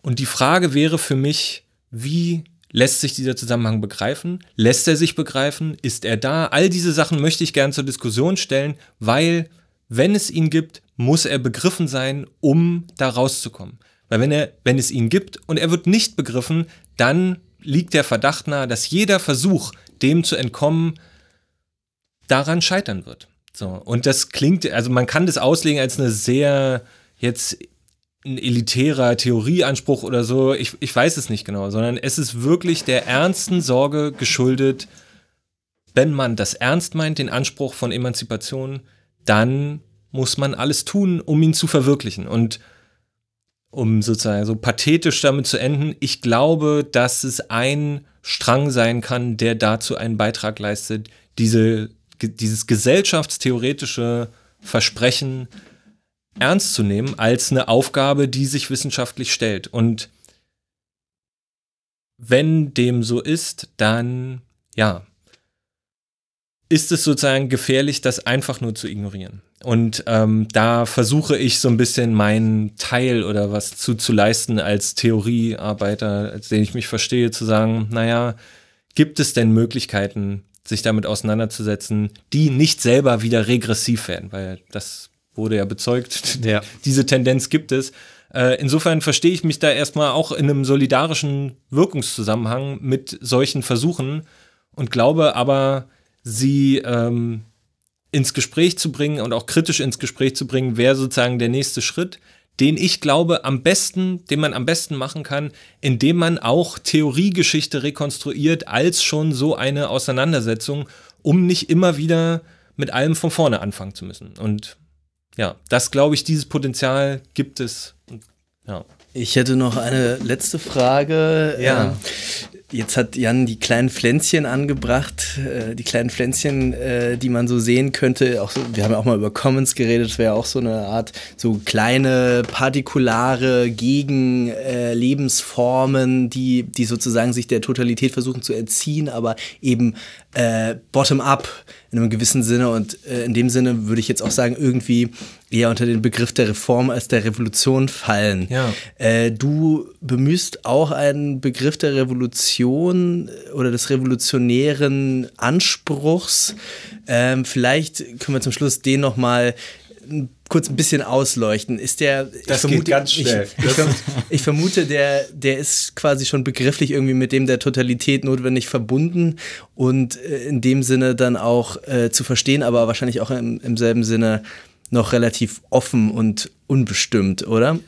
Absolut. Ich meine, also Revolution, ich würde sagen, das hängt zusammen. Die die Erkenntnis, es gibt einen gesellschaftlichen Zusammenhang und der bestimmt die Dinge ums Ganze oder der ist das bestimmende Moment ums Ganze, führt praktisch zu einer Vorstellung von Revolution. Jetzt muss man sozusagen auch wieder aufpassen, dass man hier nicht Zweck und Mittel verkehrt. Sozusagen, ich, äh, Total, Theorie einer Totalität kann nicht Mittel für die Revolution sein. So als wäre Revolution an sich schon irgendwie was Wünschenswertes oder Tolles, sondern der einzige Grund, warum Revolution äh, ein politisches Programm ist, das sich empfiehlt, ist, weil sich ansonsten Veränderungen nicht herstellen ließe. Das ist sozusagen die Verbindung zur, zur Totalität. Und ich würde eben sagen, diese Frage tritt auch ganz praktisch eben auf. Das ist kein, kein philosophisches, kein theoretisches Problem, sondern da, wo Emanzipationsbewegungen scheitern, sind sie damit konfrontiert. Wir haben es mit einem Problem zu tun, das größer ist als das Phänomen, mit dem wir uns auseinandersetzen. Und daraus entwächst überhaupt erst historisch die Debatte zwischen Reform und Revolution. Und die, die Wette ist ja eben, na, reformistische Ansätze laufen Gefahr, die Reproduktion des Problems irgendwie voranzutreiben und sind deswegen zum Scheitern verurteilt. Wie auch immer man dazu steht, weswegen sozusagen Revolution eine Losung ist, die sozusagen auf eine politische Veränderung ums Ganze eben hinausläuft. Aber ich werde sozusagen, also es steht jetzt auch nicht mir zu, Kraft meiner theoretischen Ansichten oder was, äh, die Revolution zu fordern, wie auch immer die sozusagen aussehen soll, sondern es bleibt auch da eine Frage, die sozusagen zu klären ist, wenn eine gesellschaftliche Veränderung zum Besseren ernst genommen werden soll, wie ist sie zu erreichen? Und das ist erstmal, würde ich sagen, eine theoretische Frage, die natürlich sich in Praxis irgendwie, also die aus der Praxis kommt und sich dahin irgendwie auch übersetzen muss. Und abstrakter hätte ich das jetzt auch nicht formuliert können. Ja, so ist das halt. Ich glaube, dass die Revolution, äh, Nein, die Revolution, wenn sie kommen, wird man sie eigentlich nur noch im Nachhinein dann äh, konstatieren. Das ist sozusagen meine optimistische Hoffnung, dass das ähm, ähm, so nach und nach die Gesellschaft sich wandelt, bis sie überhaupt gar nicht mehr erkennbar ist. Aber und meine Befürchtung ist, dass dasselbe mit dem Faschismus passiert. Das würde man auch erst dann später. Das ist auch Egal, eine Möglichkeit, die, die dystopische Formulierung dieses Gedankens, ja. Dann mit äh, äh, gemischten Klängen, gemischten Klängen schließen wir die Sendung. Ja, ja. sagen nochmal vielen Dank, Alex, für die sehr doch sehr undogmatischen und unapodiktischen Ausführungen. Da bin ich ja froh, dass das jetzt am Ende noch durchkam. Ich, ich werde dich nicht mehr Marxist nennen. Oder nur, nur äh, äh, hinter vorgehaltener Hand. Und äh, genau, also der Beitrag ist äh, nachzulesen im Theorieblog äh, mit dem Titel Was ist emanzipatorische Solidarität? Auch alle anderen Beiträge, sofern ich sie, soweit ich sie gelesen habe, sind lohnen die Lektüre. Ähm, ja, vielen Dank fürs Zuhören euch. Ähm, wie immer, empfehlt uns gerne weiter, online und offline. Äh, schreibt uns auch gerne, auch kritische Anmerkungen finden wir gut und antworten wir auch, wenn auch mit einer gewissen Verzögerung meistens, weil wir das noch debattieren müssen. Und dann bis zum nächsten Mal. Macht's gut, tschüss. Ciao.